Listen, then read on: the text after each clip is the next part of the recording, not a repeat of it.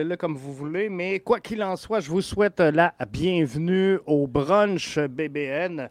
En ligne encore une fois pour une troisième semaine en ce 16 janvier avec Mathieu. Mathieu, ça va bien? Très bien toi-même, Jeff? Yes, ça va super bien. Euh, fait fait pas chaud, hein? On est dans, je sais pas... Euh... Pas de maringouin. non, ça c'est sûr. euh, Mathieu, encore, on a tellement plein de sujets aujourd'hui à, jaser. Tu nous as posé euh, cette semaine via le, compte Twitter de Ballon Rond euh, cinq questions sur un peu l'histoire, on va dire ça comme ça, l'histoire de, CF Montréal slash euh, l'impact de Montréal. Bref, on a des questions à répondre. On va se parler également de Toronto d'entrée de jeu. On va commencer par ça parce que je ne veux pas trop qu'on s'éternise là-dessus parce que le mercato n'est pas encore fini. Euh, il y a, encore des changements qui peuvent arriver, mais euh, on, allait, on, avait dit aux auditeurs la semaine dernière qu'on on prendrait quelques minutes pour se demander c'est quoi le bon modèle? Est-ce que c'est le modèle Toronto ou est-ce que c'est le modèle du FC euh, Dallas? Donc, on va s'arrêter un peu là-dessus, puis je vais ouvrir. Je vais ouvrir ça de cette façon-là. Je, je, vais te demander, Mathieu, est-ce que pour toi c'est un danger? Parce que j'écoutais la chronique de, de, Jérémy Filosa au 98.5 qui disait que finalement, c'était un peu le, euh, le président du euh, Toronto FC qui avait dit à son directeur sportif Garde-moi, euh, c'est ce joueur-là que je veux, puis il l'a rentré dans le line-up. C'est moi qui paye, fait que c'est lui que je veux. Exactement. Fait que ça peut être dangereux, ça, tu penses? Ben oui, c'est clair. Alors, regarde à Paris. Euh, on s'en parlait hors des ondes. Euh, c'est exactement ce qui s'est passé euh, au Paris Saint-Germain. Les Qataris achètent tout ce qui est à vendre, même si ça ne fit pas, en tout dans l'effectif de M. Pochettino. Sont allés chercher Donnarumma, le gardien italien qui venait de remporter l'Euro. Euh, je suis bien d'accord, mais il y avait Navas, des Parisiens. Il n'y avait pas besoin d'un autre gardien de but. Euh, ils sont allés chercher des joueurs euh, parce que c'était des grosses vedettes, parce que c'était des gros noms. Mais au final, si tu regardes le Paris Saint-Germain jouer cette année, oui, ils sont en tête du classement, on le savait. mais il n'y a rien de moins sûr contre le Real de Madrid, ça s'en vient. dans le jeu, c'est souvent mêlé comme un jeu de cartes. Donc, effectivement, ce que tu dis là, c'est le syndrome du gars qui veut se mêler de sa business plus qu'il devrait simplement la, la gérer. Tu comprends? Euh, c'est pas des affaires aux propriétaires à aller dire moi je veux lui d'un but, puis je veux lui à défense. Si tu as des hommes forts avec toi, si tu as construit une administration sportive solide, c'est pas à toi de faire ça. Tu sais, moi, ce que j'aime du modèle d'Olivier Renard, c'est, puis on, l'entend souvent justement dans, euh, dans ses déclarations, c'est que lorsqu'on on rentre un joueur, tu sais, Olivier Renard a toujours dit Moi, je cherche des profils que je pense qui vont aider l'équipe. Après ça, l'entraîneur-chef fera bien ce qu'il veut avec le temps d'utilisation, mais il s'est donné une philosophie de jeu, une stratégie, puis euh, il va en, fonction de ça. Mais si Joey Saputo rentre demain matin pour dire Garde, euh, moi je t'envoie un Bjorn Johnson, arrange-toi avec ça, je le veux dans mon line-up, ça devient difficile. Ah non, c'est clair. Puis de toute façon, euh, si tu regardes ce qui se passe aux quatre coins de la Ligue, je pense pas qu'il y ait énormément de propriétaires euh, qui soient capables de jouer à ça, qui soient capables d'aller sortir des dollars comme euh, Toronto euh, l'a fait. Tant mieux pour eux. tant mieux pour eux. Maintenant, je pense pas que c'est un modèle à suivre nécessairement. Il y a Chicago, là, matin, qui a levé la main. On vous en parlait la semaine passée. On vous parlait du Galaxy euh, de Los Angeles qui pourrait être tenté d'aller chercher TJ Savanier à Montpellier en Ligue 1. Ben, ce qui sort ce matin, c'est que le Fire de Chicago a fait une offre de 10 millions de dollars, parce que je vous rappelle que Savanier est, sous contrat. Donc, euh, il n'a pas payé le joueur encore. C'est 10 millions offre de transfert euh, à Montpellier. Montpellier aurait accepté le transfert, mais c'est le joueur qui a refusé. C'est quand même une offre euh, assez euh, intéressante. Mais est-ce que, je te pose la question, Montréal, y a-tu 10 millions d'euros d'un coffre? C'est ça que je comprends pas.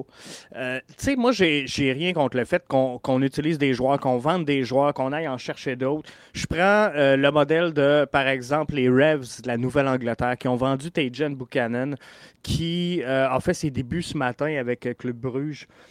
Mais qui a joué les 90 minutes en passant. Qui, a joué les 90 minutes, n'a pas trouvé le fond du filet, mais je pense, je pense que son équipe a gagné quand même 2-0. Exact. Donc, euh, ils, ont utilisé l'argent de la vente de Tajan Buchanan pour, en tout cas, c'est pas réglé, mais euh, devrait attirer là, un joueur que j'aurais bien aimé voir aboutir à euh, Montréal, qui est Samuel Bastien, donc un, milieu qui pourrait faire la job box-to-box. Mais à, Montréal, c'est un peu ça le problème. Tu disais, est-ce qu'on a 10 millions dans les coffres?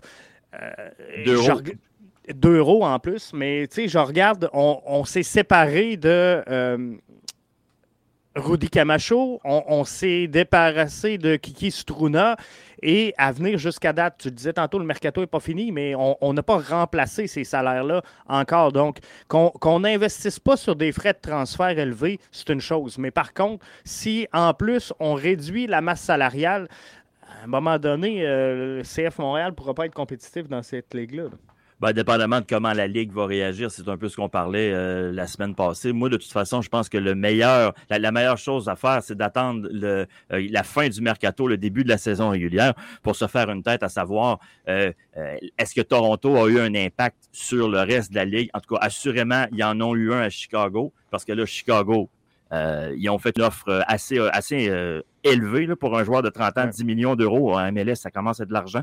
Euh, mais il n'y a pas eu rien d'autre. Il y a Nouvelle-Angleterre, comme tu dis, euh, qui, a fait une offre pour euh, Bastien. Est-ce qu'elle sera acceptée? On verra. El Marco, via la plateforme Facebook, nous demande J'ai une question pour vous, les boys. Est-ce que Joey Saputo pourrait vendre son club en s'inspirant du Real Salt Lake? Je pense sincèrement puis euh, tu iras de ton idée, Mathieu. Je, pense que Jouer Saputo, c'est son bébé, l'impact de Montréal. Je pense pas que Jouer Saputo va se départir de l'impact ou du CF Montréal, mais peut-être entrer des investisseurs. Puis, selon moi, la meilleure chose qui peut arriver au CF Montréal, c'est de voir, et ça n'arrivera jamais, mais de voir le groupe CH se porter acquéreur d'une partie de cette euh, formation-là et euh, peut-être un, des gros groupes de presse. Là, c'est euh, un, genre de Québécois ou. ouais. Moi, je, moi, je pense. Un groupe des marais ou quelque chose comme ça. Moi, je pense qu'à la seconde où Saputo sort de l'équation, Montréal sort aussi. Moi, moi, je pense que oui. Saputo est la raison on a beau pas l'aimer, vous avez beau l'aïr pour toutes les raisons que vous voulez. Ce gars-là et sa famille ont maintenu le foot professionnel à Montréal. Sans la famille Saputo, il n'y a pas de MLS à Montréal. Sans la famille Saputo, il n'y a pas de stade exclusivement réservé au soccer professionnel dans la métropole. Je suis désolé. Euh, donc, pour moi, euh, la journée où Saputo, la famille Saputo sort de cette organisation-là, c'est parce que la franchise va déménager. Patrick White dit euh, un genre de Evenco ou groupe CH. Je pense que c'est directement lié, Patrick. Ah. Je pense que Evenco appartient à groupe CH. Ah, là-dessus, euh, là-dessus, oui. Si tu rajoutes des joueurs, si tu bonifies le groupe de propriétaires, là-dessus, je, vous rejoins. moi, c'est si vous sortez Joey Saputo de là, la Ligue va sortir le club de Montréal. Moi, je suis convaincu de ça. Moi, c'est ce que je vois. Et parce qu'en plus, vendre. Euh, cette formation-là, il ne faut pas oublier une chose, c'est que le stade Saputo n'appartient pas à la famille Saputo, mais bien à la ville de Montréal. Euh, le stade Nutrilet, je pense que le terrain, si je ne me trompe pas, le centre d'entraînement appartient également à la ville de Montréal. Donc, euh, d'acheter le CF Montréal, si tu es un investisseur américain, de la déménager chez vous, c'est pas grave, tu n'as pas besoin de l'infrastructure et c'est presque un problème de moins parce que tu n'es pas pris à vendre des buildings. Mais euh, d'acheter le, CF Montréal, de laisser à Montréal sans être propriétaire du building. On sait que Joey Saputo se bat depuis plusieurs années sur le compte de taxes et euh, c'est jamais clair, mais euh, ça devient difficile. Ah non, c'est sûr, mais moi je pense pas, honnêtement, je, vois beaucoup plus une association avec d'autres hommes d'affaires, mais là, il faut, faut garder en tête qu'il y a Bologne là-dedans.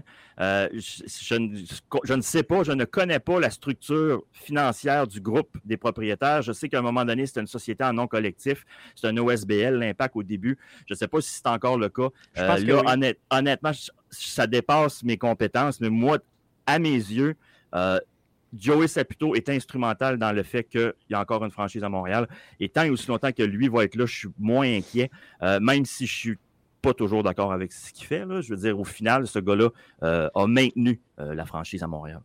Parce que moi, je pense que euh, jamais on va voir jouer plutôt investir un peu comme là, vient de le faire Toronto avec Insigne. Je, ne pense pas que ce soit dans sa philosophie, by the way, mais à un moment donné, c'est ça que ça va prendre malheureusement au, CF Montréal parce que c'est le fun d'attirer des, projets, c'est le fun d'attirer des prospects, mais à un moment donné, si tu veux jouer dans la grande ligue, comme on voit avec les transferts de plus en plus grands, l'attraction de plus en plus grande dans la MLS, il euh, va falloir sortir le chéquier éventuellement pour rester compétitif. Sinon, on, va faire partie de la, deuxième vitesse d'une ligue à deux vitesses. Et je, pense que ça va être fatal pour le CF Montréal si on se dirige par là maintenant. Il faut se demander également, c'est quoi la possibilité pour euh, jouer Saputo de s'associer avec d'autres grands partenaires majeurs dans le monde des affaires? Et ça, euh, c'est là que ça peut être pointilleux. On, l'a dit dans le passé, ça a toujours été la difficulté du CF Montréal de recruter des, des, partenaires d'affaires euh, intéressés de s'impliquer euh, avec la famille ou le groupe Saputo. Oui, mais Jeff, si tu regardes ce qui se passe en Europe, généralement, ça va arriver 10, 15 ans plus tard en Amérique du Nord. On est toujours un peu à la remorque, a toujours un décalage entre ce qui se passe en Europe et ce qui se passe ici. regarde ce qui se passe en Europe en ce moment. Les clubs à vendre, il y en a 18 par pays. C'est pas compliqué, tout le monde est à vendre. Il n'y a personne qui a d'argent pour acheter. Si tu n'as pas d'argent pour acheter les Girondins de Bordeaux, s'ils ne sont pas capables de vendre l'AS Saint-Étienne, s'ils ne sont pas capables de vendre euh, Newcastle, qui vient d'être. Ils n'étaient pas capables de vendre Newcastle jusqu'à tout récemment. Puis là, c'est rendu que c'est des pays qui achètent les équipes comme le Qatar a acheté le Paris Saint-Germain. Là, c'est le fonds commun de l'Arabie Saoudite qui a acheté le Newcastle. Si tu n'es pas capable d'avoir des investisseurs pour ces clubs-là, euh, en MLS, je suis désolé, mais ça risque d'être aussi pas mal compliqué. Puis l'autre question qu'il faut se poser, c'est à partir de quand monsieur le commissaire de la MLS va arrêter d'imprimer des franchises comme des dollars? Parce que là, si tu as des investisseurs potentiels qui sont intéressés dans ton sport, je comprends que la Ligue aime bien mieux aller y vendre une franchise 325 millions comme ils ont fait à Charlotte que cet argent-là soit investi dans une franchise déjà existante. Mais si ton capital potentiel dans le foot s'investit année après année dans des nouvelles franchises, des nouvelles franchises, des nouvelles franchises, les franchises qui sont là depuis le début, elles, elles cherchent le nouveau dollar. Oui, euh, elles n'y arrivent pas. N'arrivent pas à le trouver, fait que ça devient euh, problématique. Fait que euh, va falloir suivre ça comme faut. Mais ah, j'en reviens, je pense que sans Joey Saputo, il n'y a pas le CF Montréal ou Feu l'Impact, mais ce club-là n'est pas à Montréal sans la famille Saputo. Ah non, ça c'est clair. Ça, c'est clair. Et, mais par contre, je pense que si c'est pas de Saputo, les propriétaires, on a moins de difficultés. Fouille-moi pourquoi, mais on a moins de difficultés à aller chercher des groupes d'investisseurs pour joindre le groupe. Je pense que demain matin, si cette équipe-là appartient à Québécois, c'est plus facile d'attirer des nouveaux partenaires financiers. Je sais pas.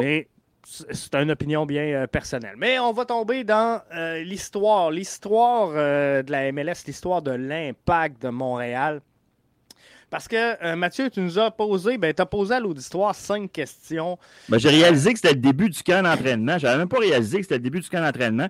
Puis j'ai dit, profitons donc de ça pour euh, se remémorer un peu. L'année passée, euh, on avait toutes et tous la gueule à terre avec ce qui venait d'arriver en janvier. donc, on n'a pas, pas pris le temps de regarder en arrière de nous autres. On était tellement assommés par le rebrand qu'il n'y a pas eu de, discussion possible. Fait que j'ai dit, profitons de, du début du camp d'entraînement, puis amusons-nous un peu. Euh, et regardons ce qui, s'est passé avant. Donc, la première question que euh, tu posais à l'auditoire, c'est quel est le joueur, euh, votre joueur préféré dans l'histoire de la MLS? Sans grande surprise, je pense, Nacho Piatti sort gagnant. Je, te laisse nous présenter les joueurs que tu as mis en liste. Ben, euh, moi, j'ai mis, euh, selon moi, les deux euh, plus grands joueurs à avoir joué pour le CF ou l'Impact de Montréal, mais pas, pas qui ont eu la plus grande carrière à Montréal. C'est Didier Drogba et Marco Di.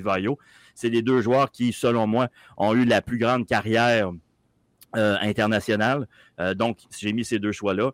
J'ai mis Nacho Piatti parce que c'est lui qui, au niveau des statistiques, euh, domine. En fait, pas mal toutes les statistiques offensives de l'histoire du club. Puis j'ai mis Patrice Bernier parce que pour moi, Patrice Bernier, c'est l'impact de Montréal. C'est la figure de l'impact de Montréal. Il était là au jour 1. il est parti en 2017. Puis je sais pas, il y a comme... on a beau dire, on a beau faire, il, il y a une partie de l'âme de cette équipe-là qui s'est retirée puis qui est sorti du stade Saputo en même temps que Patrice Bernier. Euh, moi, ça a été mon vote, même si sportivement, je sais que c'est probablement le moins bon des quatre. Euh, mais voilà. Moi, j'ai euh, répondu également Patrice Bernier parce que je, pense sincèrement que le soccer, c'est un sport d'émotion. C'est un sport, en tout cas pour moi, c'est un sport d'émotion. Et euh, Patrice Bernier, sans dire qu'il était le chouchou, a été l'image, l'image de la concession pour moi, au-delà de Nacho Piatti. Euh, je pense que si on, relie un joueur de cœur avec le CF Montréal, c'est Patrice Bernier, qui a été le capitaine de cette formation-là, qui, a tout donné pour cette équipe-là. Alors que euh, dans les autres choix, je comprends, euh, Didier Drogba a fait des, belles choses, a apporté une visibilité peut-être euh, plus internationale que les Ribren à cette formation-là. Mais pour moi, n'a pas transformé l'image du, CF Montréal et n'a pas réussi à l'ancrer dans, comment je pourrais dire, dans un parcours d'équipe gagnante. Et euh, c'est ce que je m'attendais. moi, quand j'ai vu la signature de Didier Drogba, je me suis dit, ça y est, c'est cette année qu'on gagne. On ne l'a pas fait. Donc, euh, pour moi, il a failli à sa tâche, on va le dire comme ça. Euh, Marco Di Vaio, ben, c'est sûr que c'est quand même un grand visage.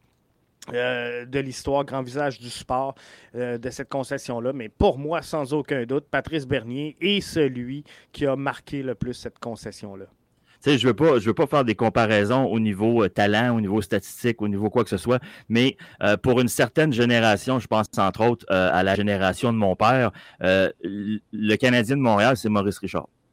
pour des, la génération plus jeune, le Canadien, c'était Guy Lafleur. les expos, pour moi, les expos de Montréal, je suis désolé, c'est pas Vladimir Guerrero, moi c'est Gary Carter, que si vous voulez, je vous dis, j'ai 50 ans cette année. Fait que moi, les expos, c'était Gary Carter. Mais pour moi, l'impact, c'est Patrice Bernier c'est ça. Pour moi, il, représente ce que l'impact a fait de mieux en termes d'image, en termes de cœur, en termes euh, d'hommes impliqués, autant dans sa communauté que pour son sport. Euh, on en prendrait 13 à la douzaine des Patrice Bernier. Patrick White nous dit c'est pas Nies, euh, Nesta. Jimmy nous dit Piatti pour les résultats, Bernier pour le visage de l'impact et Drogba pour le glam, mais Piatti est loin devant. J'en parlais avant d'entrer en direct avec vous autres, avec euh, Mathieu. Pour moi, Piatti, sans dire qu'on l'a overrated, puis là, je sais que je me ferai pas d'amis parce qu'il euh, est très apprécié dans, le giron montréalais, mais pour, pour moi, Piatti a été un bon joueur de MLS, mais n'a pas été un joueur de concession, n'a pas été un joueur qui euh, a pu amener à vendre ton club, à vendre ta formation. Euh, Didier Drogba aurait pu le faire. Je pense qu'on a mal construit à l'époque de l'avenue de Didier Drogba. Mais euh, on aurait pu aller chercher beaucoup plus avec Didier Drogba qu'on l'a fait présentement. Mais pour moi, ça demeure Patrice Bernier. Jimmy nous dit qu'il ne s'ennuie pas des 1001 hors-jeu de Marco Di Vaio. Marco il, y en a, il y en a 1011, il y en a 10 qui n'ont pas été sifflés. C'est ça, il y en a réussi 10. Jimmy Martel dit Je me rappelle encore de la folie euh, qu'il y a eu à l'aéroport quand Drogba est arrivé. On, a vu, on a vu sincèrement. C'est la première fois qu'on voyait ça à Montréal, je pense. Un joueur attendu de soccer à l'aéroport pour. Euh, Mais Jeff, Drogba, Drogba, ce que ça a fait, ce que Piatti n'a pas fait, ce que Bernier n'a pas fait, et ce que Divayo, Nesta, nommé tout n'ont pas fait, ce que Drogba a fait, c'est que pendant une journée, pendant 24 heures, la planète football au complet parlait de Montréal. Ce jour-là, la une du journal L'équipe, du la Gazeta la Sport, puis de tout ça en Europe, c'était l'impact de Montréal. Didier Drogba, il en met trois dedans. Exactement. Il y en a un, seul autre qui a réussi à le faire. Malheureusement, il n'était pas sur le terrain. C'est euh, Thierry Henry. Effectivement qui, a réussi à donner cette, visibilité-là, mais on n'a pas été capable de travailler là-dessus, de consolider euh, cette image-là. Et je pense que ça aurait pu être beaucoup plus efficace que euh, le, rebranding pour gagner à, l'international. Léa Alice nous dit Piatti n'a jamais été bien entouré sur le terrain. Euh, oui et non. on va le dire comme ça. Je pense que Piatti a eu quand même des bons joueurs qui ont passé avec lui. Euh, je, pense que c'était la structure qui n'était pas bonne. Je pense qu'on n'avait pas de projet d'identité comme on a là. Un Piatti, aujourd'hui, au summum de sa forme, est meilleur que. Euh, ou, du moins paraît meilleur qu'à l'époque parce qu'on on a une formation qui fait du sens. Mais corrigez-moi si je me trompe, mais il me semble que Piatti n'a pas toujours joué à sa place non plus. Il s'est fait barouetter dans le tactique. Je pense que oui. Et ça, c'est pas facile. Ça a l'air facile, nous autres, quand on le regarde à la télé, de dire, euh, euh, tu sais, euh, fais-le jouer à gauche, fais-le jouer au centre, fais-le jouer dans l'axe, fais-le jouer ouais, non, mais c'est parce que mais... il, y a, une chose, il y a une règle, d'or, pour moi en tout cas, ton meilleur joueur, faut qu'il joue à sa position. C'est sûr. moi, je me souviens très bien que quand Piatti est parti, on ne l'a pas remplacé, on a monté Taider. Mais Taider, il n'y avait pas d'affaire si haut que ça, c'est un milieu de terrain relayeur. Puis on l'a monté parce qu'il fallait combler la perte de Piatti. Alors moi, je vous pose la question, est-ce que Piatti a vraiment toujours joué à sa place? Parce que moi, j'ai l'impression que ce gars-là était barouetté à gauche, à droite. Il était tellement bon, tellement capable versus le niveau de la MLS que d'occuper plusieurs cases, mais au final, c'était pas à ta place, c'était pas à ta place. Et, est-ce que c'est ça qui fait qu'on l'a aimé, qu'il a été aussi dominant? Parce que euh, on, avait l'impression, à un moment donné, qu'il y avait un joueur dans cette équipe-là, il s'appelait Nacho Piatti, parce que justement, on l'utilisait à toutes les sauces. Donc, c'était le joueur qui devait tout faire sur le terrain, parce que si Nacho allait bien, l'équipe allait bien. Si Nacho allait pas, l'équipe allait pas. Pourquoi? Parce que tout reposait sur euh, Nacho Piatti. Donc, effectivement, il aurait pu être mieux entouré, mais je, ne pense pas que ce soit tant du talent qui a manqué au, CF Montréal, mais de la structure et de la cohésion dans le, schéma et dans le plan tactique euh, proposé à l'époque par l'Impact de Montréal. Puis aussi, euh, on, a beau dire, un joueur qui évolue pour. Il a été six ans à Montréal, il a joué pour quoi? Quatre coachs différents? Cinq coachs différents? Fait que il n'y en a pas un de la gang qui te demande la même chose.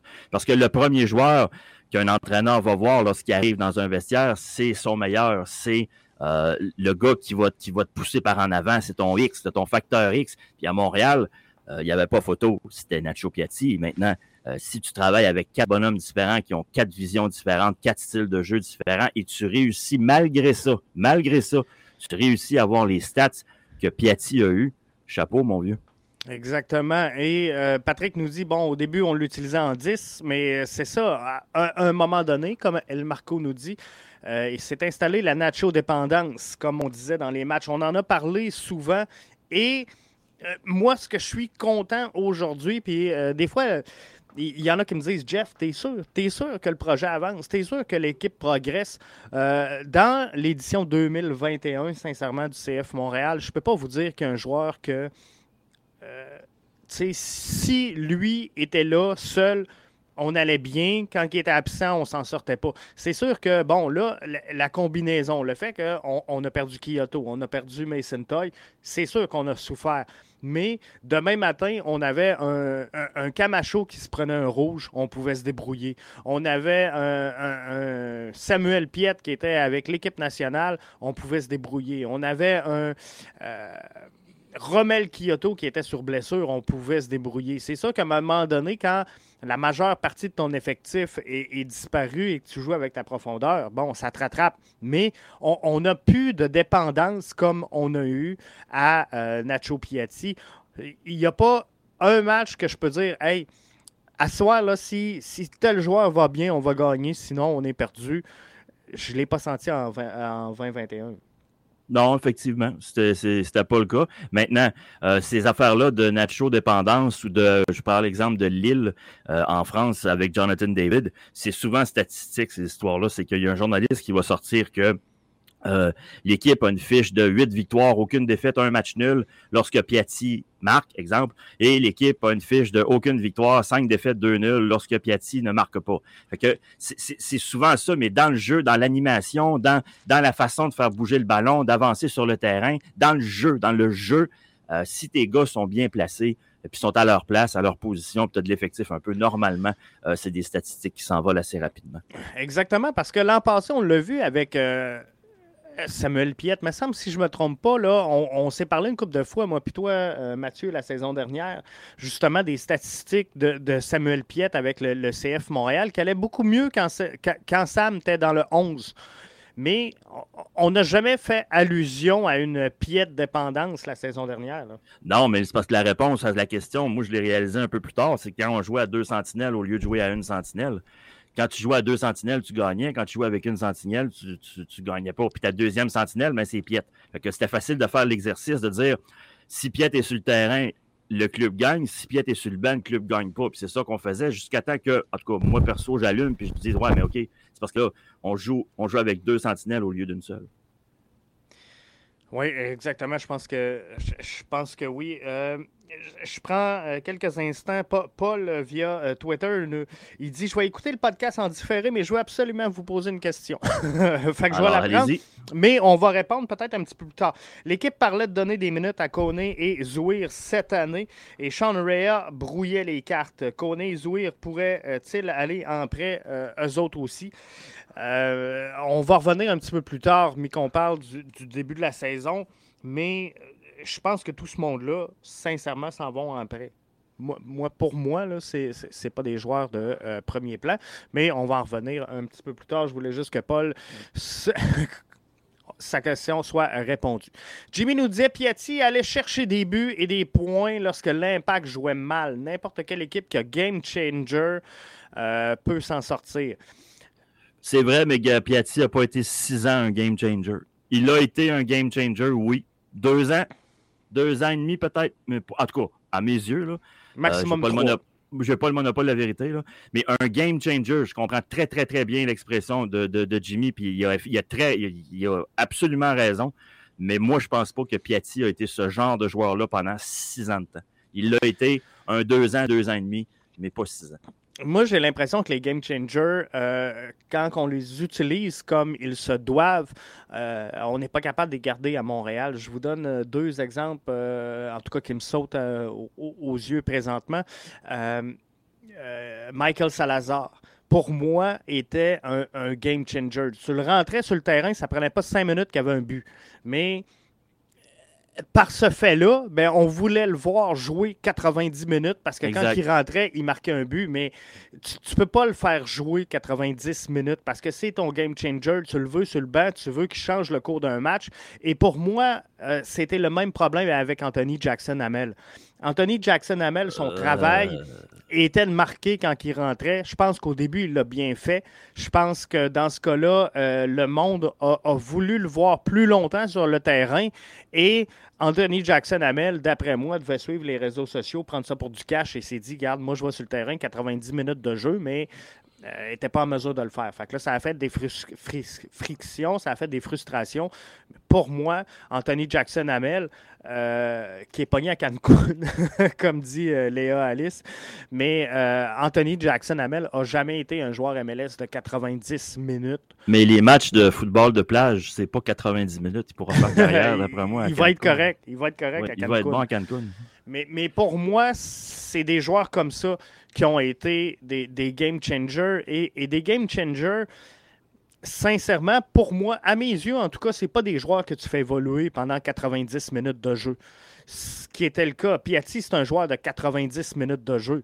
Mais euh, j'ai de la misère avec ce, fameux game changer-là. Et euh, souvent, les game changers, ben, justement, pour moi, Romel Kyoto peut en être un. Qui, qui va tu as marqué un but à la fin d'un match qui va être important, mais souvent, s'il ne marque pas à 70e, là, euh, ça va partir.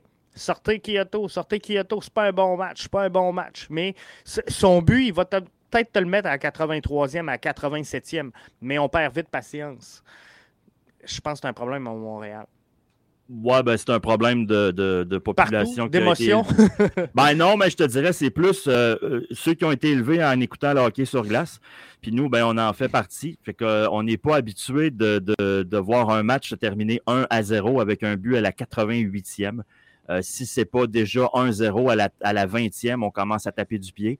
Puis s'il n'y a pas un but à la mi-temps, ben là, on, on, s'impatiente rapidement. Puis on a du sang, on a du sang latin aussi. Il ne faut pas se le cacher. On n'est pas, pas très euh, rationnel par rapport à tout ça. Puis c'est correct, il ne faut pas l'être. Il faut, euh, faut s'amuser. Puis, mais il reste que tu as raison sur le fait que si à, à, la 75e, il n'y a pas de but, tu n'es pas obligé de le sortir. Là. Il en reste encore du temps. Non, c'est ça, mais euh, souvent, justement, on perd patience. Peut-être c'est ça notre, statut nord-américain euh, basé principalement sur le hockey qui fait en sorte qu'on euh, veut des résultats assez rapidement. El Marco nous demande, Mathieu, est-ce que ça serait bénéfique pour le CF Montréal d'aller chercher un attaquant prolifique en provenance d'Amérique du Sud? Ben, OK, mais pourquoi l'Amérique du Sud? Parce qu'il va coûter moins cher. Moi, tant qu'à moi, l'origine du joueur, euh, c'est certain que les, on a une fenêtre, je le dis souvent, avec l'Amérique du Sud en raison des infrastructures euh, puis de la qualité de vie. Euh, en Amérique du Sud qui descend à vitesse grand V malheureusement, ce qui fait que de venir jouer en Amérique du Nord pour les Sud-Américains, c'est beaucoup plus attrayant que ça l'était pas plus tard qu'il y a dix ans. Maintenant, est-ce qu'il y a des profils? Est-ce qu'il y a des joueurs? Et je reviens à la question qu'on posait la semaine passée. Il euh, faudrait d'abord qu'on sache c'est quoi le projet. On va être bon en quelle année? Puis on va gagner la Coupe MLS en quelle année? C'est en 2024, 2025? Le pic du projet, c'est quand? À partir du moment où on a cette réponse-là, à partir du moment où on sait que c'est 2024 l'année où on s'en va chercher de la vaisselle, ben là, on va s'organiser en conséquence. On va aller chercher nos, morceaux tranquillement. On va monter, on va monter, on va monter. Mais là, moi, tant qu'à moi, je suis encore dans les vapes. J'ai aucune idée où ce club-là s'en va versus son fameux projet de jeu. Puis, tu sais, est-ce que ce serait bénéfique, bon, d'aller chercher un attaquant prolifique? Je pense que oui. C'est sûr. Toutes les équipes veulent un, attaquant. Mais, ben, d'un, qui tu benches, mais de deux, ne euh, faut pas oublier une chose, c'est que euh, Olivier Renard, qui est en train de construire le projet sportif justement présentement, euh, il ne frappera pas des coups de circuit à tous les coups. Des, échanges comme on a eu avec Romel Kyoto, il n'y en aura pas tant que ça, puis il, va avoir une marge d'erreur. Non, ça va, mais je veux dire, non, mais au-delà de ça, au-delà de la marge d'erreur, Jeff, on revient encore là-dessus. c'est quand est-ce que tu gagnes? Ben, moi, je pense que le plan, le plan, c'était de gagner la saison dernière. Mais ce que je veux dire, c'est que euh, quand tu es Olivier Renard, tu vas chercher, puis là, on, connaît le résultat, mais tu vas chercher un gars comme Bjorn Johnson qui a marqué à peu près 15 buts par saison dans les 15 dernières saisons. Il est là, ton attaquant prolifique. Ça n'a pas marché ce que je veux dire, c'est qu'Olivier Renard n'aura jamais 100% de taux de réussite. Ben non, c'est bien correct. Je pense que le but, c'était d'amener euh, le, but de. Pas le but, mais le, projet de, l'attaquant prolifique. Pour moi, c'était Bjorn Johnson. Ça aurait pu déboucher, malheureusement, ça a mal viré. Maintenant, on est pris avec le contrat. Qu'est-ce qui va déboucher cette année? On, l'espère. Mais euh, tu sais, bon, après mûre réflexion, on aurait peut-être été mieux d'aller chercher un Key Camara qui avait de l'expérience en MLS, qui, euh, même affaire, se promenait d'équipe en, équipe, donc euh, sûrement un problème d'attitude. Bon, c'est ça, je m'en allais là, Il y a une raison, ce gars-là. Il n'est pas parqué nulle part, puis on ne sait pas pourquoi, mais on s'en doute. C'est ça, parce qu'il il a marqué dans tous les clubs qui est allé, qui est Camara, mais il n'a jamais fait, ou à peu près jamais fait plus qu'une saison avec une formation ce qui était le, même profil, selon moi, que euh, Bjorn Johnson, qui a changé d'équipe à toutes les, euh, les saisons, malgré avoir une fiche positive. Donc, Mais dans les autres questions qu'on pose, que j'ai posées cette semaine, on regardera les résultats. Euh, tu vois, à la question comment vous évaluez le parcours MLS, c'est la dernière, je pense, des, cinq. on en a une de fait. la dernière des cinq, tu vas voir que les gens sont encore, ils regardent encore vers l'avenir. Il n'y a, pas, il y a rien de définitif vraiment. Là pour analyser le parcours MLS de l'équipe. Oui, effectivement. Euh, Léa Alice nous dit, euh, avant qu'on saute justement la deuxième question pour euh, avancer, Bogne, est-ce que c'est une bonne idée de l'amener à Montréal? Il était vraiment à Montréal en passant. La peinture qu'il a mise sur son compte est bel et bien sur un mur à, Montréal. Je vous invite à aller visiter le www.bbnmedia.com. J'ai discuté avec Bogne cette semaine via les réseaux sociaux et je partage avec, avec vous dans un article finalement le, résultat de tout ça. Mais pense que le dossier Bong à Montréal, c'est pas terminé. Il faudra voir. Il reste encore des, affaires à regarder et euh, de voir si on, va pouvoir l'amener. Mais je pense que Bong, son souhait euh, est de venir à Montréal. Je pense qu'il n'a pas atterri à Montréal pour rien. Euh, Montréal en plein hiver, je ne suis pas sûr, c'est une discussion, c'est une destination de, de, vacances numéro un. Donc, qu'est-ce qu'il faisait à Montréal? Ça pourrait être logique qu'il négocie avec le CF Montréal, bien qu'il a joué euh, ce matin avec son club euh, à lui. Mais je pense que les discussions ne sont pas euh, terminées. Est-ce que c'est une bonne idée de l'amener à Montréal? Clairement, oui. C'est un profil qui nous manque présentement. contraire un peu à à la stratégie d'Olivier Renard d'aller chercher des jeunes, mais à un moment donné, si tu veux réussir, ça prend un mélange entre la jeunesse et l'expérience. Donc, euh, c'est ce qui est bon. Jimmy nous dit TFC irait chercher le def des Tigresses, euh, Salcedo. C'est un joueur comme ça que ça nous prend. Euh, TFC, je pense que la, marge de crédit est plus élevée qu'à Montréal. Hein. Oui, oui, oui, c'est pas, on n'est pas, non, en même place. Là. Ah non, on n'est pas à la même place. Mais euh, euh, Salcedo, effectivement, c'est le genre de joueur qui nous manquerait dans une défensive centrale. Euh, je suis content pour Toronto, sincèrement, si ça se concrétise parce que sincèrement, dans les dernières semaines, je regardais les rumeurs, donc euh, Insigné qu'on amenait, euh, Bellotti qui, qui, avait des rumeurs. Bref, j'avais l'impression qu'on n'avait aucune structure et aucun plan du côté de Toronto. Et Toronto, le problème cette saison, c'était pas l'attaque, c'était la défensive. Oui, mais juste pour revenir à, à, de Nottingham Forest. Oui, oui, oui. Nottingham Forest, d'abord, appelons les choses comme elles sont, c'est une équipe de milieu de peloton de deuxième division anglaise. Il ne joue pas en Premier League, ce gars-là. Il est en deuxième division anglaise dans un club qui casse rien, qui est en, qui est en, milieu de peloton. C'est un gars de 33 ans. Euh, qui peut, il reste quoi? Il reste, mettons, là, on jase, pour être, pour être vraiment là, euh, correct et nous donner du bon rendement, il reste 18 mois, 2 ans, ce gars-là? Ouais. Donc, je reviens à la, prémisse de départ. C'est quand, qu'on est bon. C'est quand qu'on est bon. Si c'est en 2027 qu'on dit que cette équipe-là va être à son apogée, ce gars-là, il amène zéro comme dans Wallet. Là. Il amène zéro comme dans Wallet. Ça, ne donne absolument rien d'amener ça là. Maintenant, si vous me dites, on fait une run pour la MLS Cup, on veut gagner la Ligue des Champions cette année, puis l'année prochaine, c'est la Coupe MLS. Ah, là, c'est pas la même chose. Mais à la question, est-ce que c'est une bonne idée de l'amener à Montréal? Léa, je vous renverse votre question. Euh, on gagne quand? C'est ça. C'est un peu ce qu'il faut se demander. Euh, moi, je, le vois comme une bonne idée si on, se dit, regarde, on a un plan de former quelqu'un à cette position-là, mais il faut, y donner du temps. Sincèrement, ce qui n'a pas marché euh, la, saison dernière à Montréal, c'est le manque d'expérience. Parce que euh, Torres et Ibrahim n'ont pas eu suffisamment d'expérience pour prendre le lead dans l'absence de Kyoto et Toy là, cette année, ce qu'on voit, c'est qu'on va avoir ce manque d'expérience-là en défensive.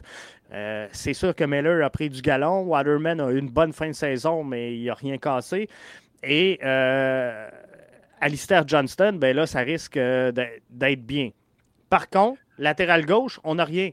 Mais si le plan. Non, ça va, mais le gars, finit sa saison le, le 7 de mai. Là. Le gars, il, est, dans, il est au début de la trentaine, puis il n'a pas 30 ans. Il a quoi, 32, 33 sur Ferrari? Ouais, 33. Pas, 33. Bon, il finit sa saison le 7 de mai. Euh, il, arriverait déjà là, euh, pas reposé, loin de là. Ça veut dire que là, tu parles d'un gars qui pourrait rentrer sur le terrain quand? Juillet, mi-juillet? Euh, tu as la moitié de ta saison de jouer. le calendrier de la Ligue des champions, tu es rendu où là? on ne sait pas. Donc, tu sais, oui, ça va. Maintenant, euh, moi, j'enlèverais 10 ans sur, euh, sur, le certificat de naissance. Oui. honnêtement. C'est sûr. Puis moi, moi sincèrement, j'aimerais mieux avoir un joueur d'expérience MLS à ce poste-là parce qu'on sait qu'il y a une adaptation à faire en MLS parce que ça ne joue pas nécessairement pareil. Puis quand tu viens chercher des joueurs de l'extérieur, euh, c'est tout le temps la, question est-ce qu'ils vont jouer sur synthétique? Est-ce qu'ils vont jouer tous les matchs? Euh, Comme tu disais, Mathieu, la saison finit pas dans le même temps. Il y a un décalage. Combien de temps qu'on va vouloir investir à l'intégrer dans le groupe Bref, euh, tu sais, comme Insigné arrive, il, est éligible quand, euh, Mathieu? Insigné, le, 2 juillet, je pense? Ben, le premier match de Toronto, c'est le 2 juillet. Mais euh, dans, les autres questions qu'on posait, c'est parce que là, vous venez de me faire allumer sur de quoi? On s'ennuie-tu de Daniel Lovitz, nous autres? moi, moi, sincèrement, lui, je l'aurais ramené. Moi, non, mais vous me parlez d'un latéral gauche de 33 ans qui va arriver brûlé après avoir joué sa, euh, sa, championship. Puis oui, j'ai vu le, le, commentaire passer que la championship n'est pas une ligue facile. J'ai jamais dit ça, mais je veux dire, ça reste une D2. C'est une D2. Puis c'était Nottingham Forest, euh, ils dominent rien là, Ils sont en milieu de peloton. Bref, euh, Daniel Lovitz, il a 30 ans. 30 ans cette année. Il n'a pas 33. Il a l'expérience de la MLS. Exactement. il est solide comme le rock je me demande comment ça, ce gars-là ne revient pas à Montréal. Moi, ça serait mon choix. Sincèrement, tu me donnes le choix. Est-ce que c'est Bong? Euh, Bong, est-ce que c'est Lovitz? Je, prends Lovitz avant, juste pour l'expérience euh, MLS. Euh, donc, Salcedo, c'est un joueur comme ça que ça nous prend, oui, mais on va se dire les vraies choses. On n'a pas les moyens de jouer dans cette ligue-là. Est-ce que Toronto se fait, se sont obligés de gagner la Coupe MLS avec les acquisitions qu'ils font? sans aucun doute. Euh, tu n'as pas le choix. La fenêtre, elle est là et euh, tu dois gagner parce que, euh, tu sais, on a l'impression qu'ils dépensent en fou. Toronto, ben, Tu pas l'impression, Jeff, en fou. non, mais, mais ce que je veux dire, c'est que même la saison dernière, là, ils ont dépensé sans trop regarder Toronto. Toronto avait une des masses salariales les plus élevées de la MLS. Ouais, non, mais il n'y avait pas d'insigné là, là. Non, c'est sûr, mais ils ont quand même fini dans le fond. Donc, ça, sera intéressant à suivre. Pat White, Championship n'est pas une ligue facile. Euh, T'en parlais, non, effectivement. Euh, Léa Alice dit bon, ça va solidifier la défensive sur le flanc gauche. Oui, effectivement. Mais euh, tantôt, Mathieu parlait de la fenêtre. C'est quand qu'on va être bon? Euh, moi, je pense qu'il faut que tu sois bon pour 2,26. 2026 où il y a. 26. Ouais. Moi, je pense qu'en 26, il faut que tu sois au prime. Parce qu'à 26, c'est la Coupe du Monde Canada, États-Unis, Mexique. Donc, il faut que tu te places parce que les yeux vont tout être ici. Donc, pour moi, il faut un bon parcours cette année en Championship, euh, en Champion League. faut que, euh, tranquillement, pas vite, là, tu te rapproches. Cette année, il faut être en série pour qu'en 2-23, on a un bon parcours en série. 2-24, 2-25, il faut que tu gagnes. Pour qu'en 2026, là, on dise OK, Montréal a une équipe de premier plan. Moi, en 2026, là, c'est quoi? J'aimerais ça que l'année commence puis qu'on soit les champions défendants de C'est ça, exactement. C'est comme ça que gagne en 2020, en 2024. si on gagne pas, on est proche en baptême. Puis dans 2025, euh, la vaisselle s'en vient à, Montréal. C'est exactement ce que je vois, euh, Mathieu. On est à la même place. J'aimerais voir Amdi comme allié gauche. Euh, moi, sincèrement, je ne toucherais pas à ça. Parce que c'est pas, pas un besoin présentement. Euh, tu sais, tantôt, Mathieu, tu parlais, il faut mettre le, bon joueur à la bonne place, surtout les joueurs offensifs. Mais Amdi comme ailier gauche, je suis pas sûr. Pas sûr ben, y a-tu le poumon? Je ne sais pas. Il faut que tu cours, là, ailier, là. Ouais. Faut, faut, je sais pas, je, tu les as suivis plus que moi l'an passé, honnêtement. Euh, je sais pas si le gars. Il a ben, Moi, moi c'est surtout que je vois pas le besoin. Ouais, non, euh, aussi. Fait que pour moi, euh, Amdi allié gauche, à la limite, ça peut faire du sens, mais il devient ton troisième allié gauche. Tu as, mettons, euh, Romel Kyoto en premier. Tu vas avoir Sunusi Ibrahim, pour moi, qui va jouer là en deuxième. Et après, tu auras Ahmed Amdi. Donc, tant qu'elle bouger, euh, Jimmy nous dit pour, euh, pour moi, si on passe Santos Laguna et faire une ronde ou deux, gagner le championnat canadien cette année encore et faire les séries, ce serait une excellente saison. Dès l'an prochain, faire les séries ne sera pas suffisant. Euh, c'est comme ça que je le vois. Mais sincèrement, le championnat canadien cette, année, ça sera pas facile de battre Toronto. tu sais, je dis ça. Mais Toronto va avoir un insigné. Euh, Toronto va amener d'autres joueurs. C'est pas fini le magasinage. Il faudra voir, mais ils vont être durs. Euh, je pense pas qu'ils battent, qu'ils perdent contre un club CPL cette saison. Euh, c'est encore drôle parce que moi, je te dis, c'est un, danger pour les équipes MLS, surtout que euh, moi, je pense que Toronto va se battre pour le haut du plateau. S'il fallait que Toronto accroche un adversaire de CPL, puis qu'il regarde de haut, puis qu'il laisse une signée sur le banc, puis l'autre sur le banc, puis l'autre sur le banc pour faire tourner, parce qu'ils ont un match MLS il y a trois jours qui était super important, puis ils en ont un autre dans deux jours qui est super important, euh, ça arrive vite, un accident. Tu sais, euh, on ne se, le cachera pas avec l'argent que Toronto dépense. Euh, en MLS, les équipes qui gagnent, vous regarderez, c'est les équipes que de 13 à 18, ça fait du sens. Donc, les, les, équipes qui ont juste un 11 sont les équipes qui perdent. On l'a vu, le CF Montréal, c'était ça cette, cette saison. On dit Toy Kyoto, pas blessé, on est en série. Donc, ça veut dire quoi? Ça veut dire que euh, du 12e joueur au 18e joueur, on n'a pas fait le travail. C'est à profondeur qui gagne. Mais Toronto, à investir comme ils investissent là, euh, je pense qu'il va avoir un gros 11, mais pas de profondeur. Donc, ça va être difficile pour euh, Toronto de se battre à la minute où ils vont laisser des joueurs de côté ou faire une rotation, comme tu viens de le mentionner, Mathieu. Pat White nous dit c'est quand même une euh, top 10 de ligue dans le monde. On parle, j'imagine, de la Championship. faut être bon en 2023. Jimmy nous dit en plus, Giovenco serait de retour à Toronto. On a vu par contre euh, Portland. Portland entrer dans la danse pour Giovenco. Fait que c'est pas fait encore à Toronto, mais avec Altidore, Aquinola, euh, Insigné, il va avoir de la profondeur. Ben, Altidore sera plus là. moi, je pense. Ben, il, manque un DP spot.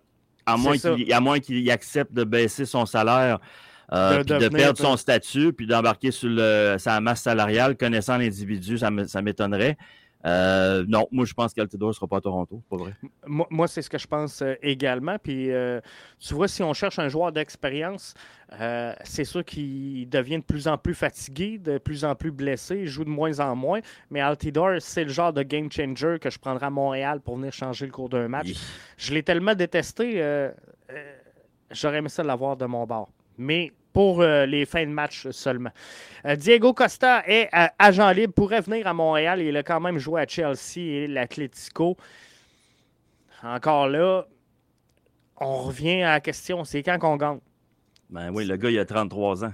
C'est ça, exactement. Fait que faut avoir un plan là. J'arrête de prendre des commentaires pour le moment parce que on a 48 minutes de fête si on veut avancer dans nos cinq questions.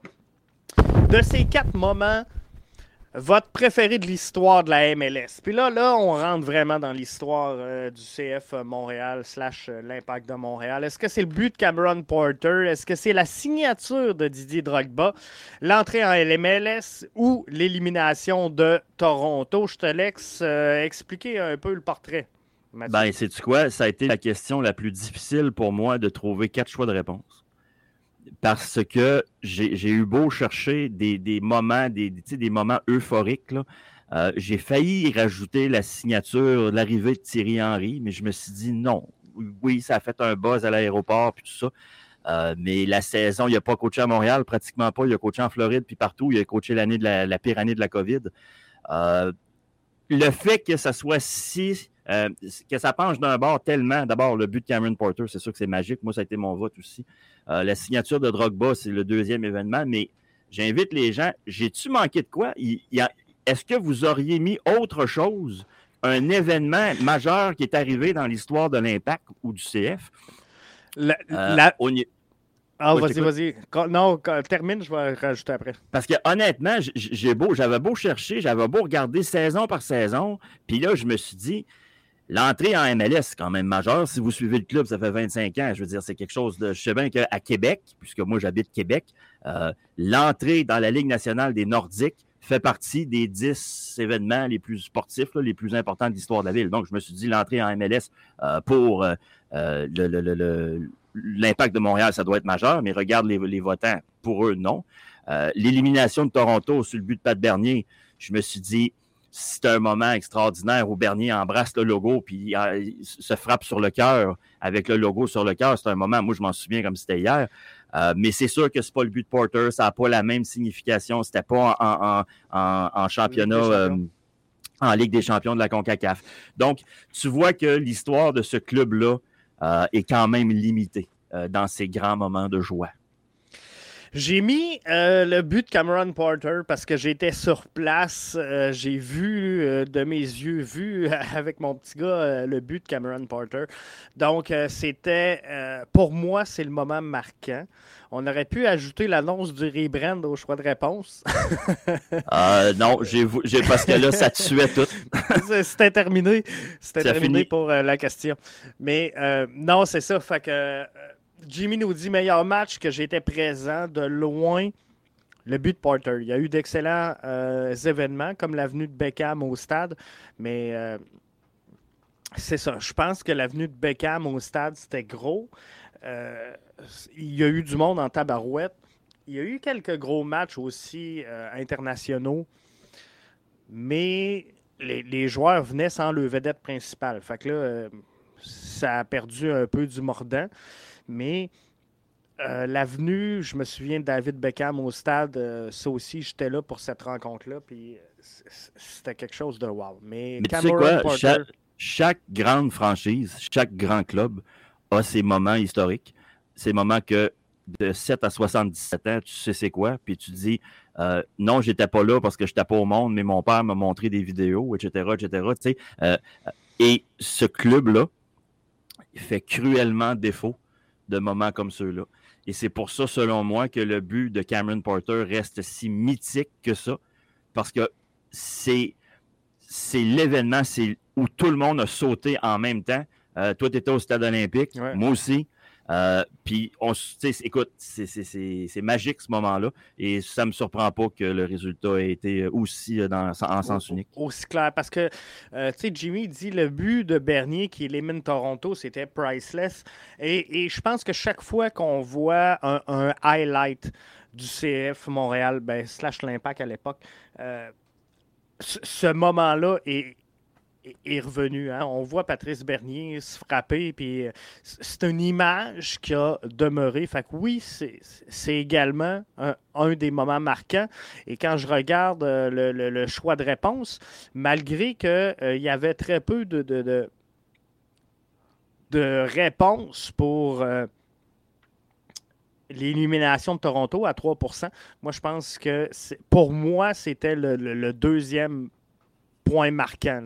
Signature de Drogba, oui, mais euh, peut-être que si ça nous aurait amené à un autre niveau. Ah, c'est ça, c'est la suite qui n'a pas été. Euh, fait que peut-être que euh, tu m'aurais posé la, question la semaine de la signature de Drogba. Sûrement que ça aurait été le, meilleur moment, finalement, de, cette formation-là.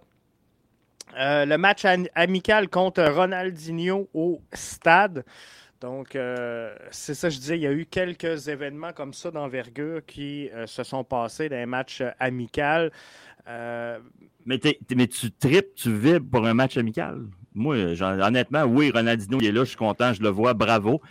Mais j'ai aucun, aucune, il n'y a pas, ben, d'émotion qui sort là, zéro. Ben, je pense que c'est ce que ça va faire avec la venue de Insigné à Toronto. Je pense que tous les clubs vont visiteurs vont fouler les euh, le, le stade pour euh, ce, match-là.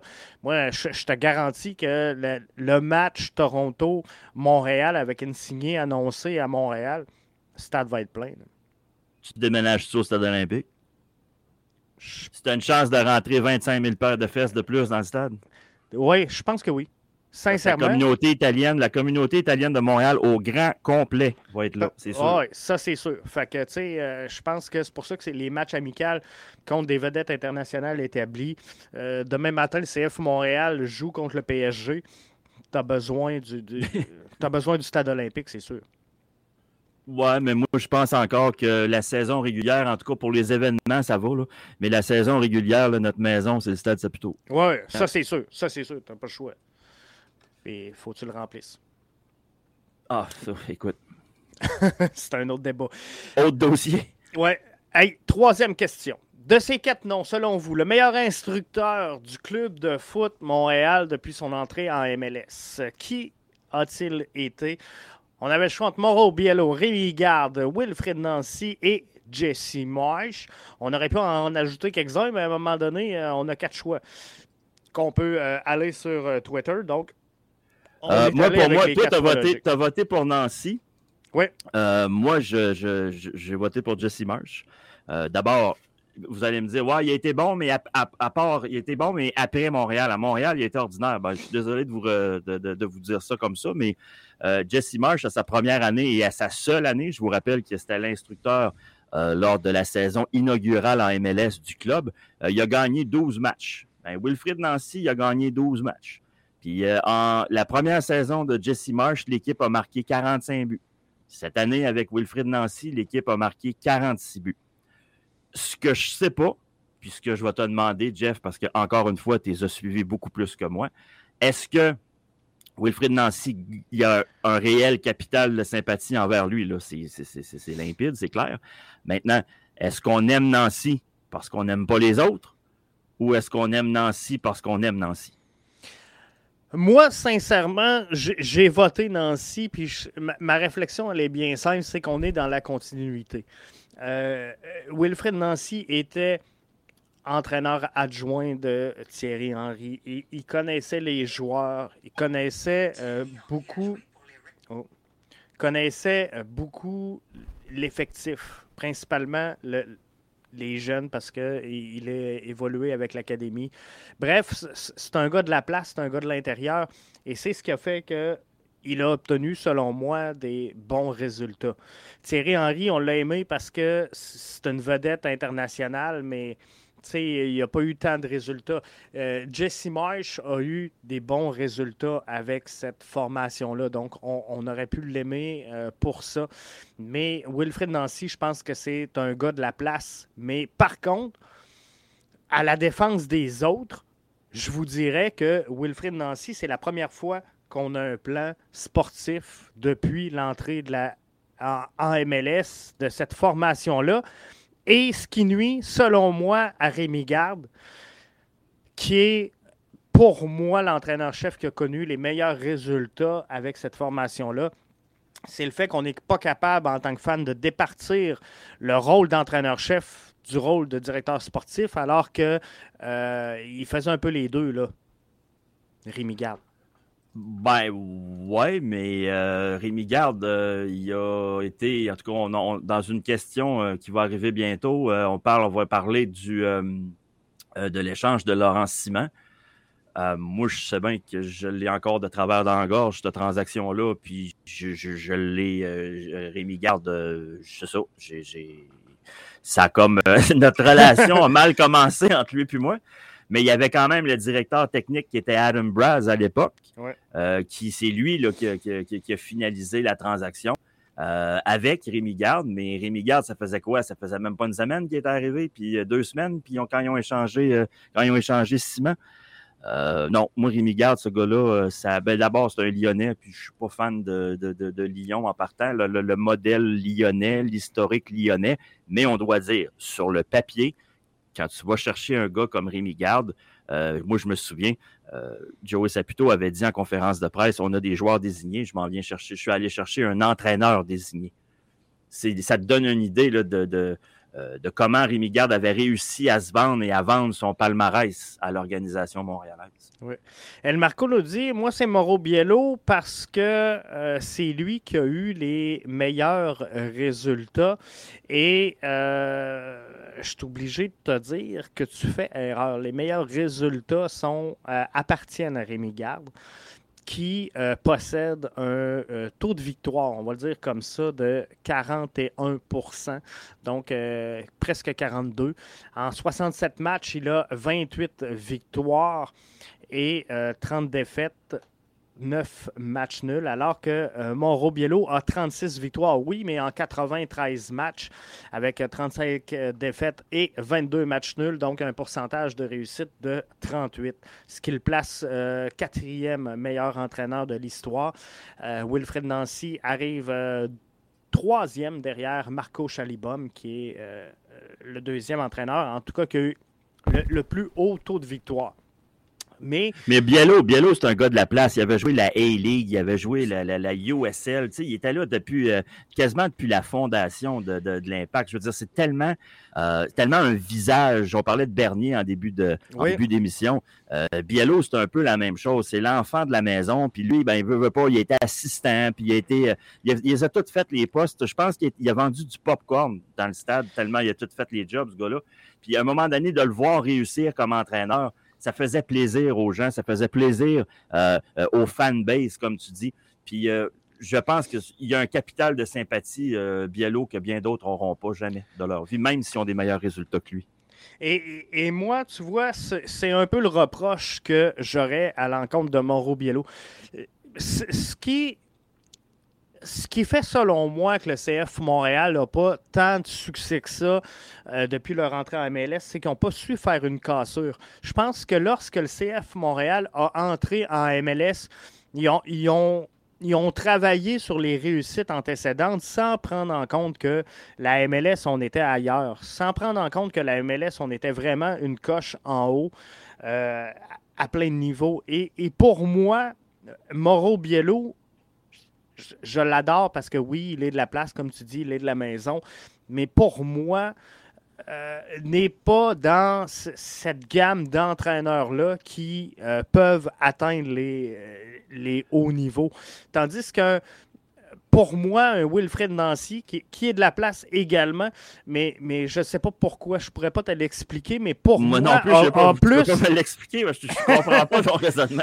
Il y, a, il y a plus la, la tête d'un entraîneur-chef. OK.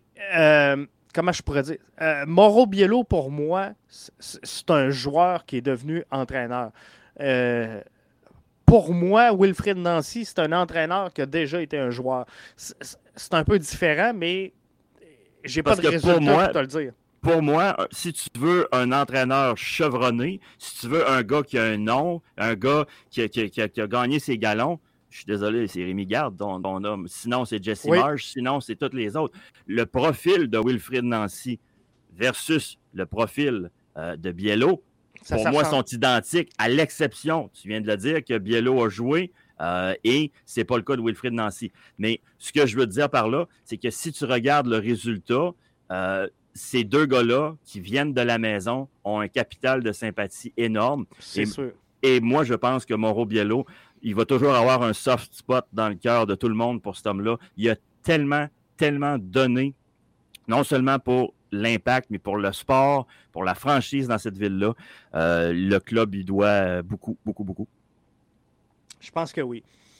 Mais euh, je ne sais pas pourquoi. Euh, J'ai l'impression qu'avec Mauro Biello, on ne pouvait pas amener cette équipe-là cette équipe -là à, un niveau supérieur. Je pense qu'avec Mauro Biello, on a franchi ce qu'on pouvait franchir euh, fallait aller chercher un, entraîneur de plus haut niveau.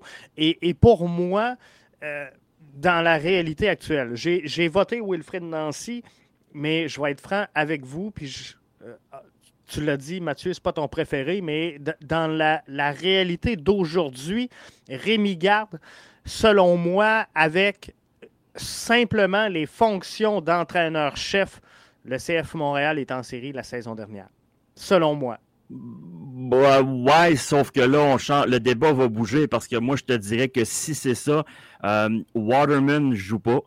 Euh, il y a un paquet de gars qui ont bouffé des minutes l'an passé qui ne boufferaient pas de minutes avec Rémi Garde. Rémi Garde, c'est un entraîneur qui arrive de la Ligue 1. Puis la Ligue 1, tu joues ça à 13, 14 gars gros max. Puis la raison pour laquelle, pour Rémi Garde fait patate en MLS, euh, d'abord, il y a les choix qu'il a fait au niveau, en dehors du terrain, au niveau de, de, de l'effectif mais il y a eu sa façon de diriger, Jeff. Tu ne peux pas coacher en MLS comme tu coaches en Europe. Et c'est ça le danger d'amener un Européen euh, puis de venir ici. Jesse Marsh, il a fait l'inverse. Il a coaché en MLS, il a gagné à New York, il est parti en Bundesliga. Quand il est arrivé en Bundesliga à Leipzig, oups, il, il avait déjà l'expérience. Fait que là, il était capable, lui qui était habitué de rouler 15, 16, 17 gars, de tomber à 13, 14, 12, 13, 14 gars. Mais l'inverse, c'est beaucoup plus difficile parce que moi, je me souviens des premières conférences de presse de Rémi Garde. Il regardait les journalistes en voulant dire, coudon, ces gars-là sont pas en forme. Il, il, avait trouvé une équipe, le niveau de la forme physique, si tu te rappelles bien, oui, les premiers points de presse de Rémi Garde, il disait, Puis les gars, ils ont souffert le martyr le premier camp d'entraînement parce qu'ils les a fait courir pas à peu près. Les gars disaient, on n'est pas habitué à ça, pas en tout.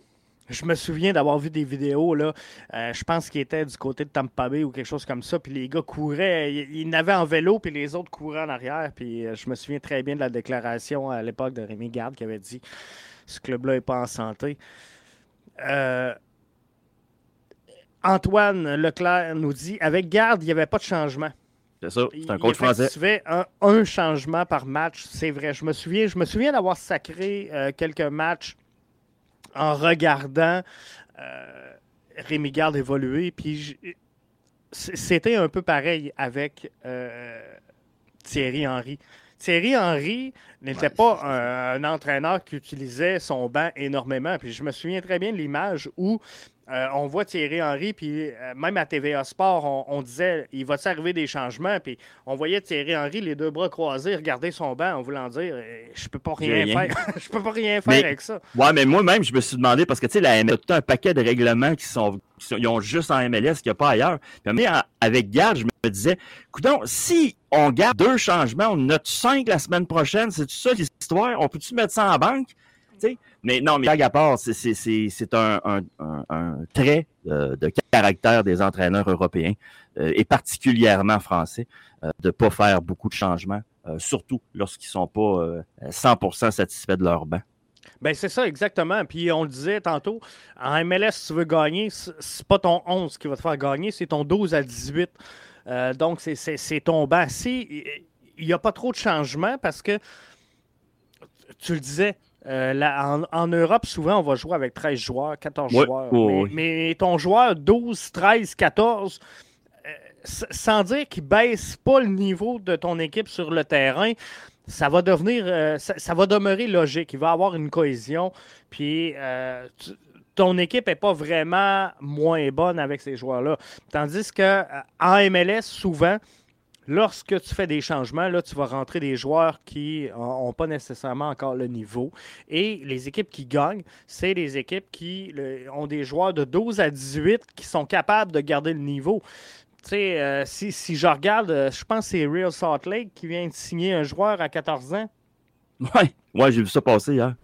Ben, tu sais, on ne se le cachera pas. S'il prend des minutes cette année, euh, il va baisser le niveau. Là. Mais tu le vois-tu dans le box à côté d'Altador, toi? Ben non, c'est ça. Gars, qu'est-ce que tu veux qu'il fasse? Euh, c'est ce que je comprends pas. Euh, il y a des académies, c'est pas pour rien.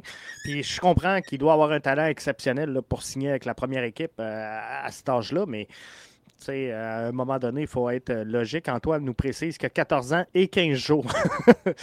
ah, bon, OK. Bref. ça, veut dire, ça veut dire que. Non, mais pas de joke. Le, 1er janvier, il avait 13 ans, ce gars-là. Hum. On est toujours bien le 16. C'est ça. C'est fou, euh, il reste deux questions, là? Euh, oui, il reste deux questions. On, a passé le cap d'un heure, fait on va essayer d'aller plus vite. Euh, de ces quatre décisions, la pire erreur sportive de la MLS du club de foot, ce serait quoi? Est-ce que c'est l'échange de Crapeau, l'échange de ciment, l'embauche de Rémi Garde ou le congédiement de Jesse Marsh? Je te laisse aller avec ton choix, Mathieu. Euh, chaque événement, il faut que tu le mettes dans son contexte. Euh, l'échange de Crépeau, euh, tu me faisais remarquer qu'il y avait un, bottin de téléphone de gardien de but à l'époque dans le roster. Maintenant, qu'est-ce qu'on a eu en échange de Maxime Crépeau? On a eu 50 000 d'argent de Monopoly, la location, là, et on a eu un choix au Super Draft, un choix de troisième ronde. Si vous vous souvenez bien, lorsqu'il est venu le temps de sélectionner un joueur, l'Impact de Montréal a dit on passe, on sélectionne personne. Donc, on a envoyé Crépeau pour 50 000. Euh, Laurent Simon, moi personnellement, c'est l'événement qui m'a fait le plus de peine euh, sportivement. on n'embarquera pas le rebrand là-dedans. Euh, je vous rappelle que c'est survenu à la fin de la saison 2017. On savait que Bernier prenait sa retraite. On savait que Asun Kamara prenait sa retraite. Et on savait aussi aussi que le club avait vendu Ambroise Oyongo à Montpellier. Donc là, des vétérans, des trous, il y en avait partout. On va chercher Rémi Garde et même pas un mois après que Rémi Garde est là, Laurent Simon est échangé à Los Angeles contre deux joueurs Qui sont-ils? Je vous rappelle, c'est qui les deux joueurs? C'est Raitala et Raheem Edwards, qui étaient deux joueurs que Los Angeles venait juste de repêcher au repêchage d'expansion. Parce qu'au moment où Simon est échangé à Los Angeles, je vous rappelle que Los Angeles n'a pas joué un match en MLS encore. Rémi Garde, ben écoutez, ça a fait, euh, ça a fait, ça a été une catastrophe. Euh, son séjour à, Montréal, même si sportivement, il y a certains résultats qu'on peut, qu'on peut y attribuer. Et le congédiement de Jesse Marsh, pour moi, ça a été mon vote, même si mon cœur allait vers l'échange de Laurent, de Laurent Simon, parce que, comme je vous dis, au risque de me répéter, je l'ai encore sur le cœur, j'ai toujours mon maillot euh, de Laurent Simon affiché dans ma chambre. Euh, mais pour moi, le congédiement de Marsh, c'est la preuve d'une organisation qui était jeune, qui paniquait, qui n'a pas laissé son entraîneur euh, mettre le club à sa main. Et avec les résultats que ce gars-là a eu après, tant à New York qu'en Allemagne, euh, on aurait probablement soulevé plus de trophées si Marsh était resté. Donc, pour moi, la pire décision, c'est le congédiement de Marsh. Moi, je suis allé avec euh, l'échange de Laurent Simon parce que, comme tu le disais, on a vidé le club un peu avant l'arrivée de, de, de, Rémi Garde. Euh, le qui est transigé, c'est un joueur qui avait, à l'instar d'un Patrice Bernier, d'un Samuel Piette, euh, d'un Rudy Camacho, avait le club euh, à cœur, je pense. C'était bien établi ici avec sa famille, appréciait la formation montréalaise, appréciait Montréal, appréciait les fans. et je pense qu'on savait dans la tête des dirigeants du CF Montréal que c'était pas terminé entre Laurent Simon et le CF Montréal. Donc, on savait qu'elle allait revenir éventuellement, peut-être dans un rôle différent. Euh, et c'était le cas, mais je pense qu'on aurait dû maintenir en place le, Laurent Simon pour euh, toutes ces raisons-là.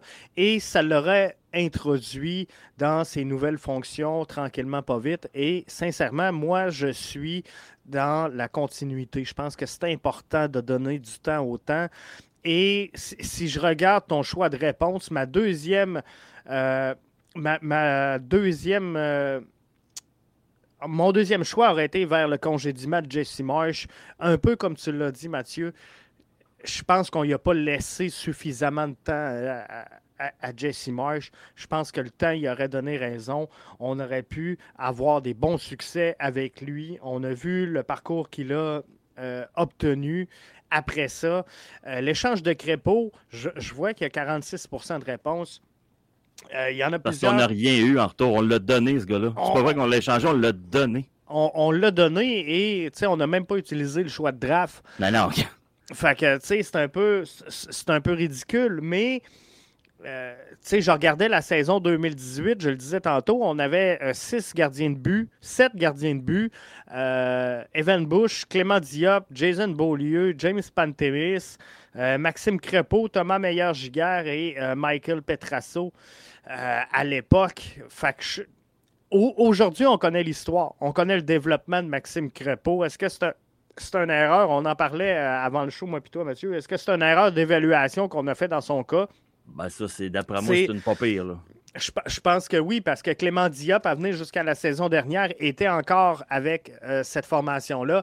James Pantemis est encore là aujourd'hui. Donc, on a voulu investir sur des joueurs qu'on pensait, j'imagine à l'époque, qu'il allait avoir un, meilleur développement.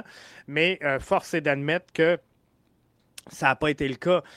Il euh, faudra voir, là à, long terme, est-ce que Maxime Là, c'est la dernière question qui est sur l'écran et non pas la question des. Euh, est-ce que Maxime Crépeau, euh, moi à l'écran, j'en vois pas pantoute? Ah, OK. Ben, je suis pas à bonne place parce que moi, je vois, moi, je vois la dernière question en ce moment. Ah, OK. je te vois pas. Comme ça? Là, oui, là, je te vois. Ah, OK. C'est peut-être moi qui, qui a fait erreur. Bref, euh, est-ce que Maxime Crépeau, c'est ça la vraie question qu'il faut se poser, est-ce que Maxime Crépeau se serait développé comme un gardien numéro un à Montréal? Excuse-moi, Jeff, excuse-moi, Jeff, là, en ce moment, c'est la question sur les quatre noms de euh, votre joueur préféré qui est en qui est euh, à l'écran. Je, voilà. Je veux juste te dire. Là, c'est toi. Là, c'est moi? Là, c'est toi. OK, c'est parfait. C'est ça qu'on veut.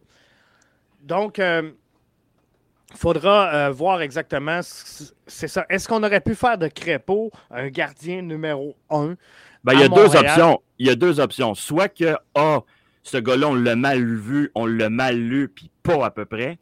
Ou que B, ce gars-là était ordinaire et il a eu une. C'est un late, comme on dit souvent. C'est un gars qui s'est développé sur le tard. Je ne veux pas nécessairement lancer la pierre aux gens qui étaient là à l'époque, mais si tu fais, si tu fais l'analyse en 2022, puis tu regardes cette transaction-là, tu t'arraches les cheveux de sa tête si en as, puis tu te dis, ben voyons donc, ça n'a aucun bon sens de laisser partir ce gars-là, surtout, surtout pour ce qu'on a eu en échange. Est-ce qu'il s'est passé quelque chose à l'interne? Est-ce que le gars a demandé d'avoir du temps de jeu? On ne voulait pas y en donner, fait qu'on l'a accommodé parce qu'on a dit, garde pour ton développement, c'est mieux que tu partes, pour l'envoi à Vancouver. Puis on n'a pas vu venir. Il y a un paquet de circonstances qu'on ne sait pas derrière, euh, derrière le rideau comment ça s'est passé? Euh, mais moi, j'aurais tendance à dire que ce gars-là a simplement été mal évalué puis qu'on l'a laissé partir beaucoup trop vite. Tu sais, la Mali du monde qui veulent vendre des joueurs vite. Là, là. Là, là, faut qu'ils partent là, là. C'est ça, exactement. Puis, tu sais, euh, Raphaël Laroxé nous dit sur euh, Twitter chacune de ces erreurs peut être défendue avec un peu de perspective. C'est sûr que euh, les, choix qui ont été faits peuvent se, défendre. L'échange de Crépeau, comme je vous dis, peut-être qu'on avait mal évalué. Peut-être que c'est un late, comme Mathieu vient de dire. Peut-être que, bon, à l'époque, on, pensait que sans dire que Crépeau est un late, peut-être qu'on pensait que Pantémis et Diop allaient euh, exploser beaucoup plus que ça. Euh, l'échange de ciment, bon, il y avait peut-être une raison en arrière de tout ça. Est-ce qu'on avait d'autres plans pour le, CF Montréal qui ont mal débouché? Peut-être que oui. Euh, Jesse Marsh, bon, c'est plus dur quand même d'évaluer le, pourquoi. Moi, j'aurais aimé ça qu'on donne du temps. Je pense qu'on avait une pression euh, de vouloir gagner avec le. Ben, ouais, mais elle venait d'où la pression? Parce que c'est l'an 1 de la MLS. Il n'y a pas personne qui s'attendait à ce que euh, Montréal gagne la, MLS Cup la première année. Euh, moi, celle-là, honnêtement, moi, ça a été mon vote parce que, honnêtement, celle-là, elle a été prise beaucoup trop rapidement. On a pesé sur le bouton panique bien trop vite avec un gars qui nous a prouvé dans les années subséquentes que c'était un très, très, très grand entraîneur et il continue de le prouver. Et, tu sais, quand on regarde tout ça, en plus, l'échange, ben pas l'échange, mais le départ de JC Marsh a amené euh, Marco Chalibom à la tête du, CF Montréal, qui n'aura pas non plus fait exploser le CF Montréal et demeurer en poste. Donc, je dis pas qu'on aurait été avec un Marco Chalibom, par exemple, et qu'on l'aurait installé dans sa chaise 3-4 saisons. Là, tu dis, OK, on a vu quelque chose, mais euh, Marco Chalibom, c'était quoi? C'était la fin d'une saison, lui aussi. Là? tout à fait.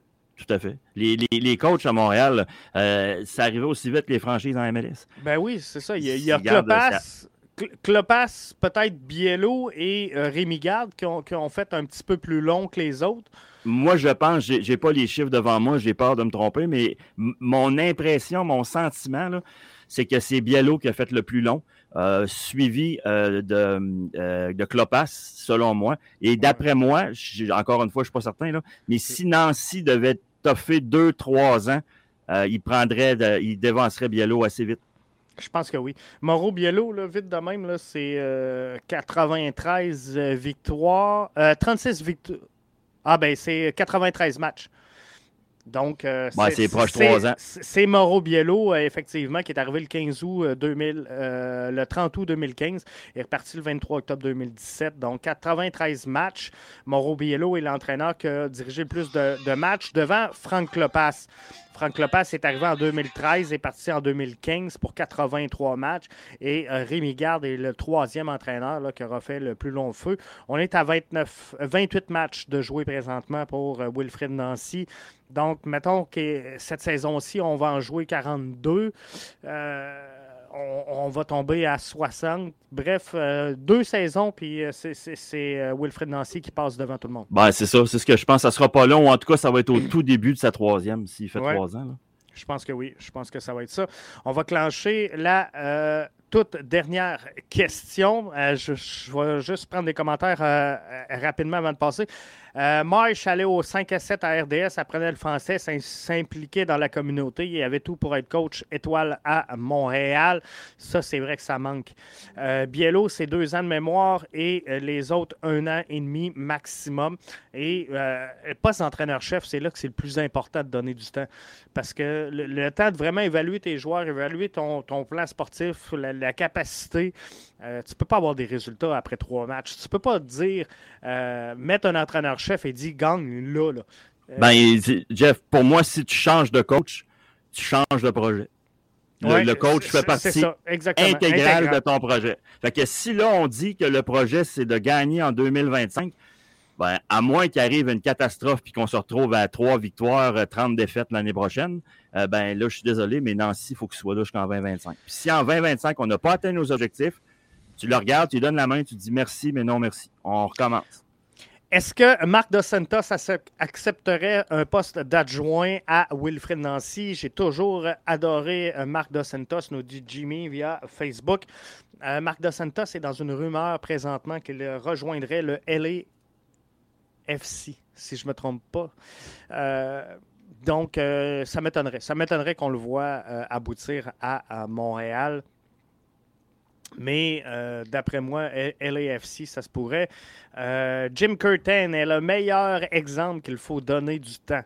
Et, à Philadelphie, lui. Hein? oui, il me semble. Donc, je pense que c'est effectivement ça. Dernière question, la cinquième question sur le parcours MLS du club de foot. comment vous résumez le parcours du club de foot?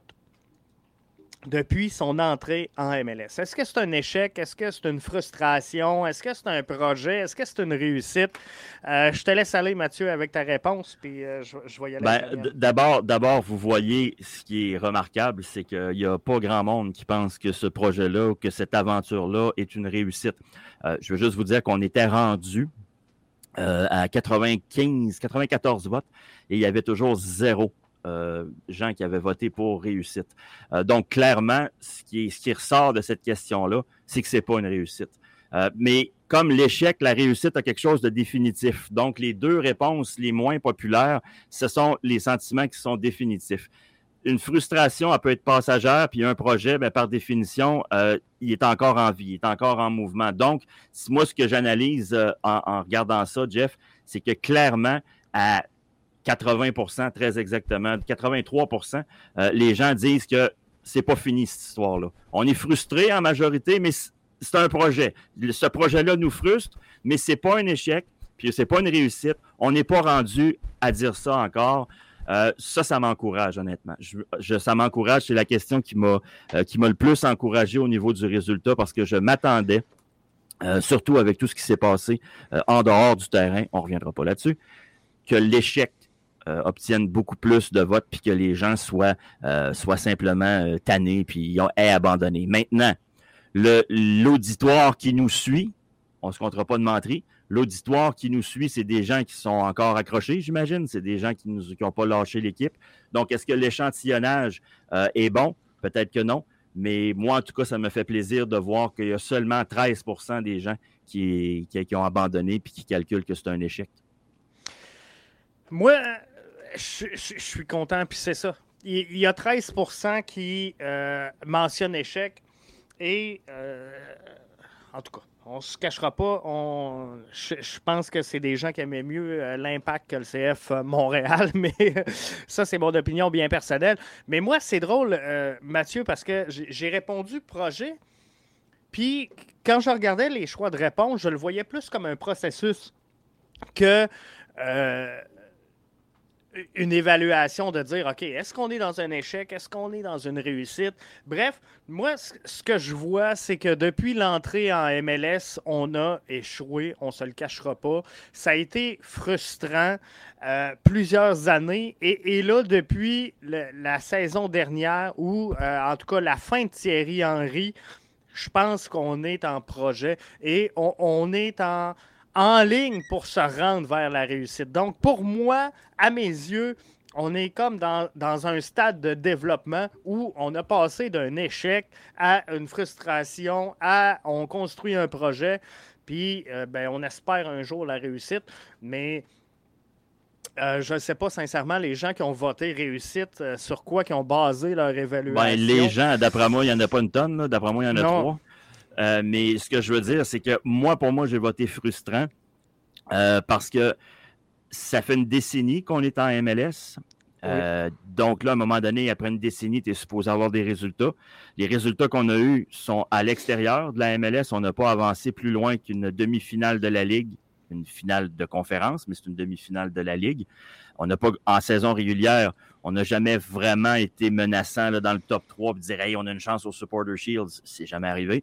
En série, mis à part cette incursion là où on s'est rendu jusqu'en finale euh, de conférence contre Toronto non plus. Euh, fait qu'à un moment donné, tu dis, écoute, c'est une franchise qui a, fait venir Henry, Drogba, Piatti, Simon, Divayo, Nesta. Il a passé du monde, là. Oui, il a passé les grands. Puis il n'y a, a pas de vaisselle. On n'a pas de trophée à nulle part de la, Ligue, je te parle. On a gagné des championnats canadiens, ça, c'est correct. Mais je veux dire, championnat canadien, c'est un autre dossier.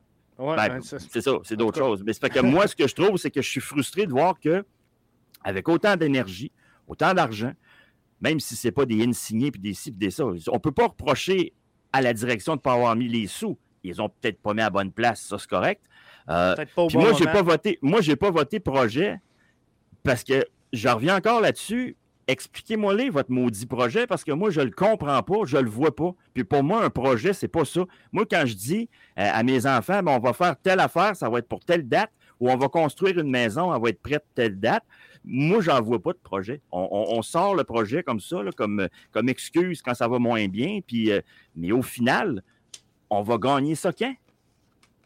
C'est comment je pourrais dire, la, lacune. On va le dire comme ça, justement, parce que moi, j'ai parlé de projet, justement, mais je, pense que c'est la lacune, justement, dans ce projet-là. C'est de ne pas avoir d'échéancier euh, clair, net, précis. Et dans un projet, à un moment donné, il faut que tu ailles des je vais appeler ça des étapes jalons, de dire, regarde, si on veut aller en projet, tu sais, euh, si moi je dis à mes enfants, euh, les, jeunes, on s'en va à Walt Disney, ben, tu sais, euh, je sais qu'à telle date, j'ai réservé mes billets d'avion, je sais qu'à telle date, j'ai réservé mon hôtel, je sais qu'à telle date, j'ai acheté mes billets de parc. Bref, on va sentir que ça avance. Ben, c'est ça. Donc, de dire aux gens, on, est en construction de quelque chose de bien, c'est une chose, mais de dire, regarde, cette année, on va faire les séries, mais, le CF Montréal n'a jamais voulu se mouiller. Puis pour moi, c'est pas assez ambitieux de dire on veut être dans série. Puis, euh, tu sais, je n'avais parlé avec Arius ici où ce qu'on disait, Arius disait, Jeff, euh, tu n'as pas le choix, faut que tu vises les séries. Après, tout peut arriver. Non, c'est pas vrai. Parce que des équipes de premier plan, ça ne demande pas s'ils vont faire les séries. Tu sais, si tu demandes demain matin aux Revs, euh, c'est quoi l'ambition de la prochaine saison, c'est sûr que c'est pas de faire les séries. C'est la Coupe MLS. C'est la Coupe MLS. Donc, je pense que tu as, dit le bon mot. Je pense que tu as vraiment mis le doigt dessus, tu as dit le bon mot. C'est une, une franchise qui manque d'ambition. Oui. Et d'ambitieux. Oui, je pense que c'est ça. C'est ça qu'il euh, va falloir amener en 2022 chez le, CF Montréal. Quelqu'un qui va nous vendre euh, cette hype-là. On parle souvent qu'il n'y a pas de hype autour du club, mais euh, comme tu dis, euh, Mathieu, on ne sait pas c'est quoi le projet. Ben, on sait à peu près c'est quoi le projet, en fait, mais euh, on ne le voit pas avancer. Il n'y a pas de date, il n'est pas quantifiable.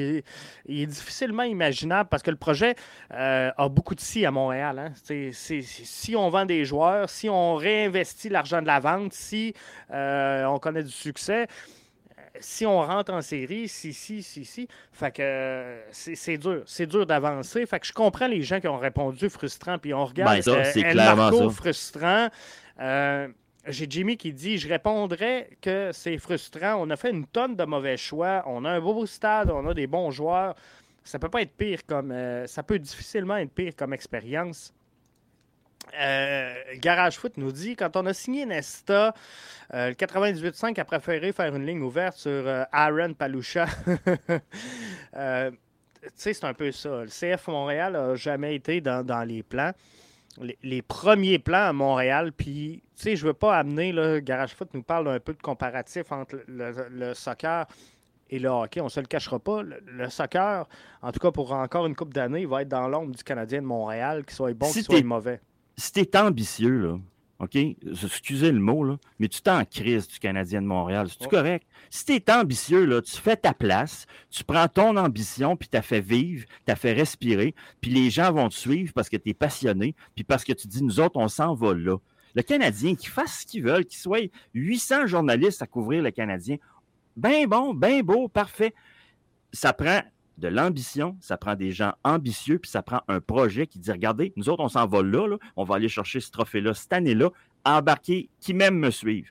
Puis tu sais -tu quoi? Je suis convaincu, convaincu que ça fonctionnerait, puis qu'avec un projet clair, la frustration va baisser, l'adhésion va grandir, l'adhésion va augmenter, puis on va aller, on va aller quelque part. Mais il faut, il faut des gens qui regardent vers le haut au lieu d'essayer de maintenir le niveau actuel. Souvent, moi, j'ai l'impression que cette équipe-là ne veut pas reculer. Et quand tu joues pour annuler, bien ben souvent, tu perds. Quand tu joues pas perdre, c'est sûr que tu ne gagneras pas. Et j'ai l'impression que cette franchise-là, dans sa, son parcours MLS, parce qu'on peut finir là-dessus, c'était la dernière question que moi j'avais posée sur le parcours MLS, c'est une franchise qui a joué pour pas perdre le résultat, c'est qu'on n'a jamais rien gagné. Exactement. Puis, euh, tu sais, on va finir là-dessus justement. Puis, tu sais, je veux dire, un n'empêche pas l'autre. Le Canadien peut avoir une super couverture, mais si le CF Montréal est ambitieux, si le CF Montréal cherche à prendre sa place et non à, sortir de l'ombre du Canadien de Montréal, euh, il va y arriver. Mais prends ta place, réussis ce que tu as à réussir sur le terrain. C'est ça. Vise la victoire et les gens vont se coller à toi. Dans le vice-graton, Falardeau le souligne. Si euh, les médias n'en parlent pas, ça n'existe pas. Il faut un travail au niveau des médias, oui, mais tu peux pas juste te plaindre au niveau des médias. Tu peux pas te plaindre de la couverture des, des, médias si tu ne alimentes rien, si tu ne apportes rien, si euh, tu n'as pas de résultats. Il euh, n'y a personne qui veut suivre un, un club moribond ou, tu sais, quand tu suis de quoi à la télé, que ce soit une télésérie, que ce soit un, sport ou n'importe quoi, tu suis parce que c'est en vent, tu suis parce que c'est émotif, parce que ça vient de chercher. Donc, il faut que tu aies de quoi à vendre aux médias. Présentement, le CF Montréal n'a peut-être pas ce qu'il faut pour prendre une place de choix dans le portrait des médias. Mais encore une fois, moi, je pense qu'au niveau médiatique, si tu es capable d'aller chercher un gars comme Pat Bernier, euh, si tu es capable de mettre de l'avant, peut-être que lui, il le souhaite moins à titre personnel, mais si tu es capable de mettre un gars comme Laurent Simon euh, plus de l'avant euh, au niveau des médias, si tu es capable de packager Wilfrid Nancy différemment, si tu es capable de packager certains joueurs de l'équipe euh, si tu es capable de mettre un Georgi Mihailovic euh, dans des publicités de, euh, de Saputo à la télé au lieu de mettre d'autres choses, il y a des moyens de mettre cette équipe-là sur l'avant. Tu sais, c'est qui ton joueur? Mettons, on se dit Georgie, parfait. Saputo prend une campagne de pub pour annoncer son fromage. C'est Georgi Mihailovic avec le maillot de l'équipe qui est, dans la pub en train de manger un morceau. Tu sais, il y a tellement de façons de marketer ce club-là sans qu'on soit en compétition directe, puis surtout sans qu'on soit complexé par la, couverture qu'obtient Canadien, que pour moi, c'est très jouable. Euh, ben oui, et moi je comprends pas. Je comprends pas, by the way, pourquoi il n'y a pas plus de liens, mais c'est un autre débat, on en parlera plus tard, entre le, CF Montréal et Saputo, parce que, euh, euh, ça serait tellement facile de le faire. Mais c'est ça, faut que tu prennes ta place dans le day-to-day, puis pour ça, ben, ça te prend un joueur de concession, que ce soit un, un Mihailovic, un Kyoto, un Samuel Piet. À partir du moment où tu dis c'est mon joueur de concession, mets-les partout. Oui, mais, ouais, mais là-dessus, moi, je me souviens l'an passé, Piet, il était partout, ses billboards, ses billets de saison. Euh, il était, puis il jouait pas. là, je veux juste, juste de même conseil euh, marketing 101. Là, si vous mettez une face, ses billboards, il peut-tu jouer, le gars? Parlez-vous avec l'entraîneur, parce que si vous avez, si, moi je regardais des depth charts passer encore pour la saison 2022, euh, Piet, il, ne joue pas, là. il est troisième aux deux places. Il est deuxième aux deux places, c'est ton troisième, sa troisième sentinelle. Fait que si c'est ça, puis que Piet joue des fins de match ou des matchs, euh, quand c'est des matchs que moi j'appelle la rotation, là, parce qu'on on joue trois games dans la semaine, mettez-les pas ces posters, c'est pas lui, il faut vendre. C'est juste important. Ça, c'est une erreur aussi qui a été faite dans le passé. Puis le, problème un peu du CF Montréal, c'est, tu me le disais, tu sais, euh, Jeff, tu, vends plusieurs fois par semaine Mihailovic. Ben, si tu prends Mihailovic comme euh, tête d'affiche, puis que tu réussis à convaincre du monde d'arriver, puis qu'à la fin de la saison, tu le vends, ben, tu recommences à zéro.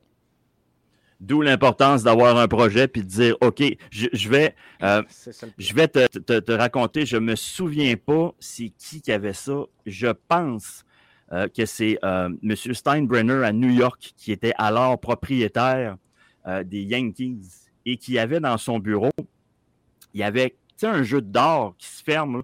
Il y avait quatre tableaux se fermant comme ça.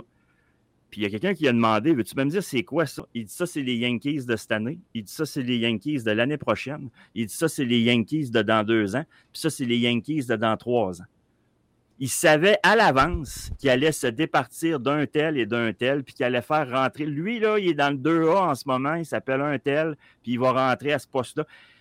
Ça, là, ça se fait dans tous les grands clubs d'Europe. Les gens savent exactement qui sera là l'an prochain, les contrats. J'ai l'impression que ça n'existe même pas sur Montréal. J'ai l'impression qu'on parle de ça, là, puis qu'ils n'ont aucune planification. Alors, je reviens à ton point. Si tu sais que Mihailovic, il n'est pas là l'année prochaine, c'est clair. Mais si tu sais que Mihailovic, tu le gardes deux ans, comme je pense qu'il devrait faire, ben là, tu peux le marketer puis tu peux le mettre de l'avant, sachant très bien, les gens le savent. Mais si tu mets un gars sur tous les posters, puis c'est ton poster boy, puis c'est la face de la franchise, puis le gars passe l'année sur le banc, ben là, tu as, passé un peu à côté de ta campagne, je pense. Oui, c'est vrai. Pas ça des répercussions. Parce que rappelle-toi, l'an passé, Piet, c'était terrible, il était partout. Ouais. Il était partout sauf sur le terrain. C'est ça, c'est ça le problème. Puis, tu sais, il faut, le voir partout. C'est ça qu'il faut amener, mais c'est ça, exactement. Faut, faut qu'il soit sur le terrain. T'as pas le choix, ben, ben. Hey, ça fait le tour pour aujourd'hui. Euh, on, a, on a appris une leçon, c'est quoi? Quand on parle du CF, ça dépasse une heure. Puis quand on parle pas du CF, on est bon pour faire une heure. On, réussit à rentrer dedans. je pense que ça ressemble à ça. Fait qu'on fera moitié-moitié. ouais. hey, on sait pas de quoi qu'on parle la semaine prochaine, mais on va trouver de quoi. Hey, si vous avez des idées, si vous avez des, sujets, des sujets que vous voulez entendre parler, gênez-vous pas, soit à moi ou à Mathieu de Ballon Rond. Ou à la page euh, Twitter du, euh, du brunch, que, Jeff a créé la semaine passée. Brunch euh, BBN, fait que allez-y. très bonne émission, Léa. Merci à toi, Léa. En terminant, Mathieu, un pronostic Marseille-Lille. À 2-0 OM. 2-0 OM. Donc, euh, c'est fait, c'est fait, c'est le pronostic. Hey, on se donne. Oui, effectivement, il faudrait qu'on en parle de ça un moment donné, euh, parce que les Ultras euh, en ce moment, d'abord, la 132, le dossier n'est pas réglé, mais ça, Jeff euh, est beaucoup plus au parfum que moi, beaucoup plus au proche de l'équipe. Je laisse la gestion de, euh, d'aller chercher l'information à Jeff. Moi, je n'ai pas de lien avec l'équipe du tout. Euh, mais en ce moment, partout dans le monde, les Ultras ont mauvaise presse terrible à cause de ce qui s'est passé en France, ce qui s'est passé encore hier au Portugal. Il y a un gars qui a reçu une, bouteille d'eau en pleine tête. mais il faudrait, faudrait à un moment donné, Jeff, se faire un, un débriefing sur c'est quoi des clubs de supporters, puis c'est quoi des Ultras puis c'est pas tout du mauvais monde, puis c'est pas tout des hooligans, puis c'est pas tout des bandits. Il y, a des, il y, a des, niveaux, il y a des grades là-dedans, puis malheureusement, euh, les, euh, les événements de cette année ont fait en sorte que si tu es membre d'un club de supporters, tu es plus regardable, mais dans les faits, c'est pas ça du tout. Non, c'est ça, et c'est beaucoup le reflet d'une communauté, puis euh, de, ce qui se passe dans, au niveau social. Effectivement. Fait que ça, va être bon. Mais de toute façon, Garage euh, Foot, euh, je, vais te revenir là-dessus parce qu'on. Il y a des affaires à jaser. Ça sera pas pire. Oui, c'est ça. Fait que euh, reste proche, reste disponible, Rémi. ça, serait, ça, serait bien. Léa qui dit Les Ultras, c'est pas le mal incarné. Là-dessus, vous avez raison. C'est exactement ça. Puis dans chaque groupe, que ce soit peu importe la manifestation, le déplacement, peu importe ce qui se passe, il va toujours en avoir trois, quatre uluberlus euh, qui sont des, je vais appeler ça des casseurs professionnels. Exact. Euh, mais c'est eux autres qui euh, retiennent l'attention, c'est eux autres qui font du bruit, c'est eux autres qui déplacent et qui prennent le, prime spot et c'est ce qui nuit présentement à travers le monde au mouvement des ultras. Donc, c'est pas tous les ultras qui sont le mal incarné, mais c'est l'image de ces deux, trois réfractaires-là qui collent, malheureusement. Mais en ce moment, en ce moment, écoute, ils sont, ils sont pas montrables pour encore un bout parce que l'image publique a été tellement terni par les événements en France, à juste raison, dans bien des cas. Mais en ce moment, c'est compliqué, puis c'est malheureux parce que c'est vraiment pas le cas de tout le monde. Non, effectivement. Fait que ça fait, ça fait le tour pour euh, cette semaine. Donc, si vous avez des sujets pour la semaine prochaine, euh, n'hésitez pas. Des sujets que vous aimeriez qu'on traite. Ça sera peut-être pas la semaine prochaine, ça va peut-être être dans les semaines à venir, mais on va se monter euh, un bagage de, projets, en tout cas des sujets à évaluer. Fait que gênez-vous pas de nous. Lâchez ça. Merci d'avoir été des nôtres. On se dit à dimanche prochain pour un brunch BBN. Merci à toi, Jeff. Bonne semaine, tout le monde. Bonne semaine. Bye bye.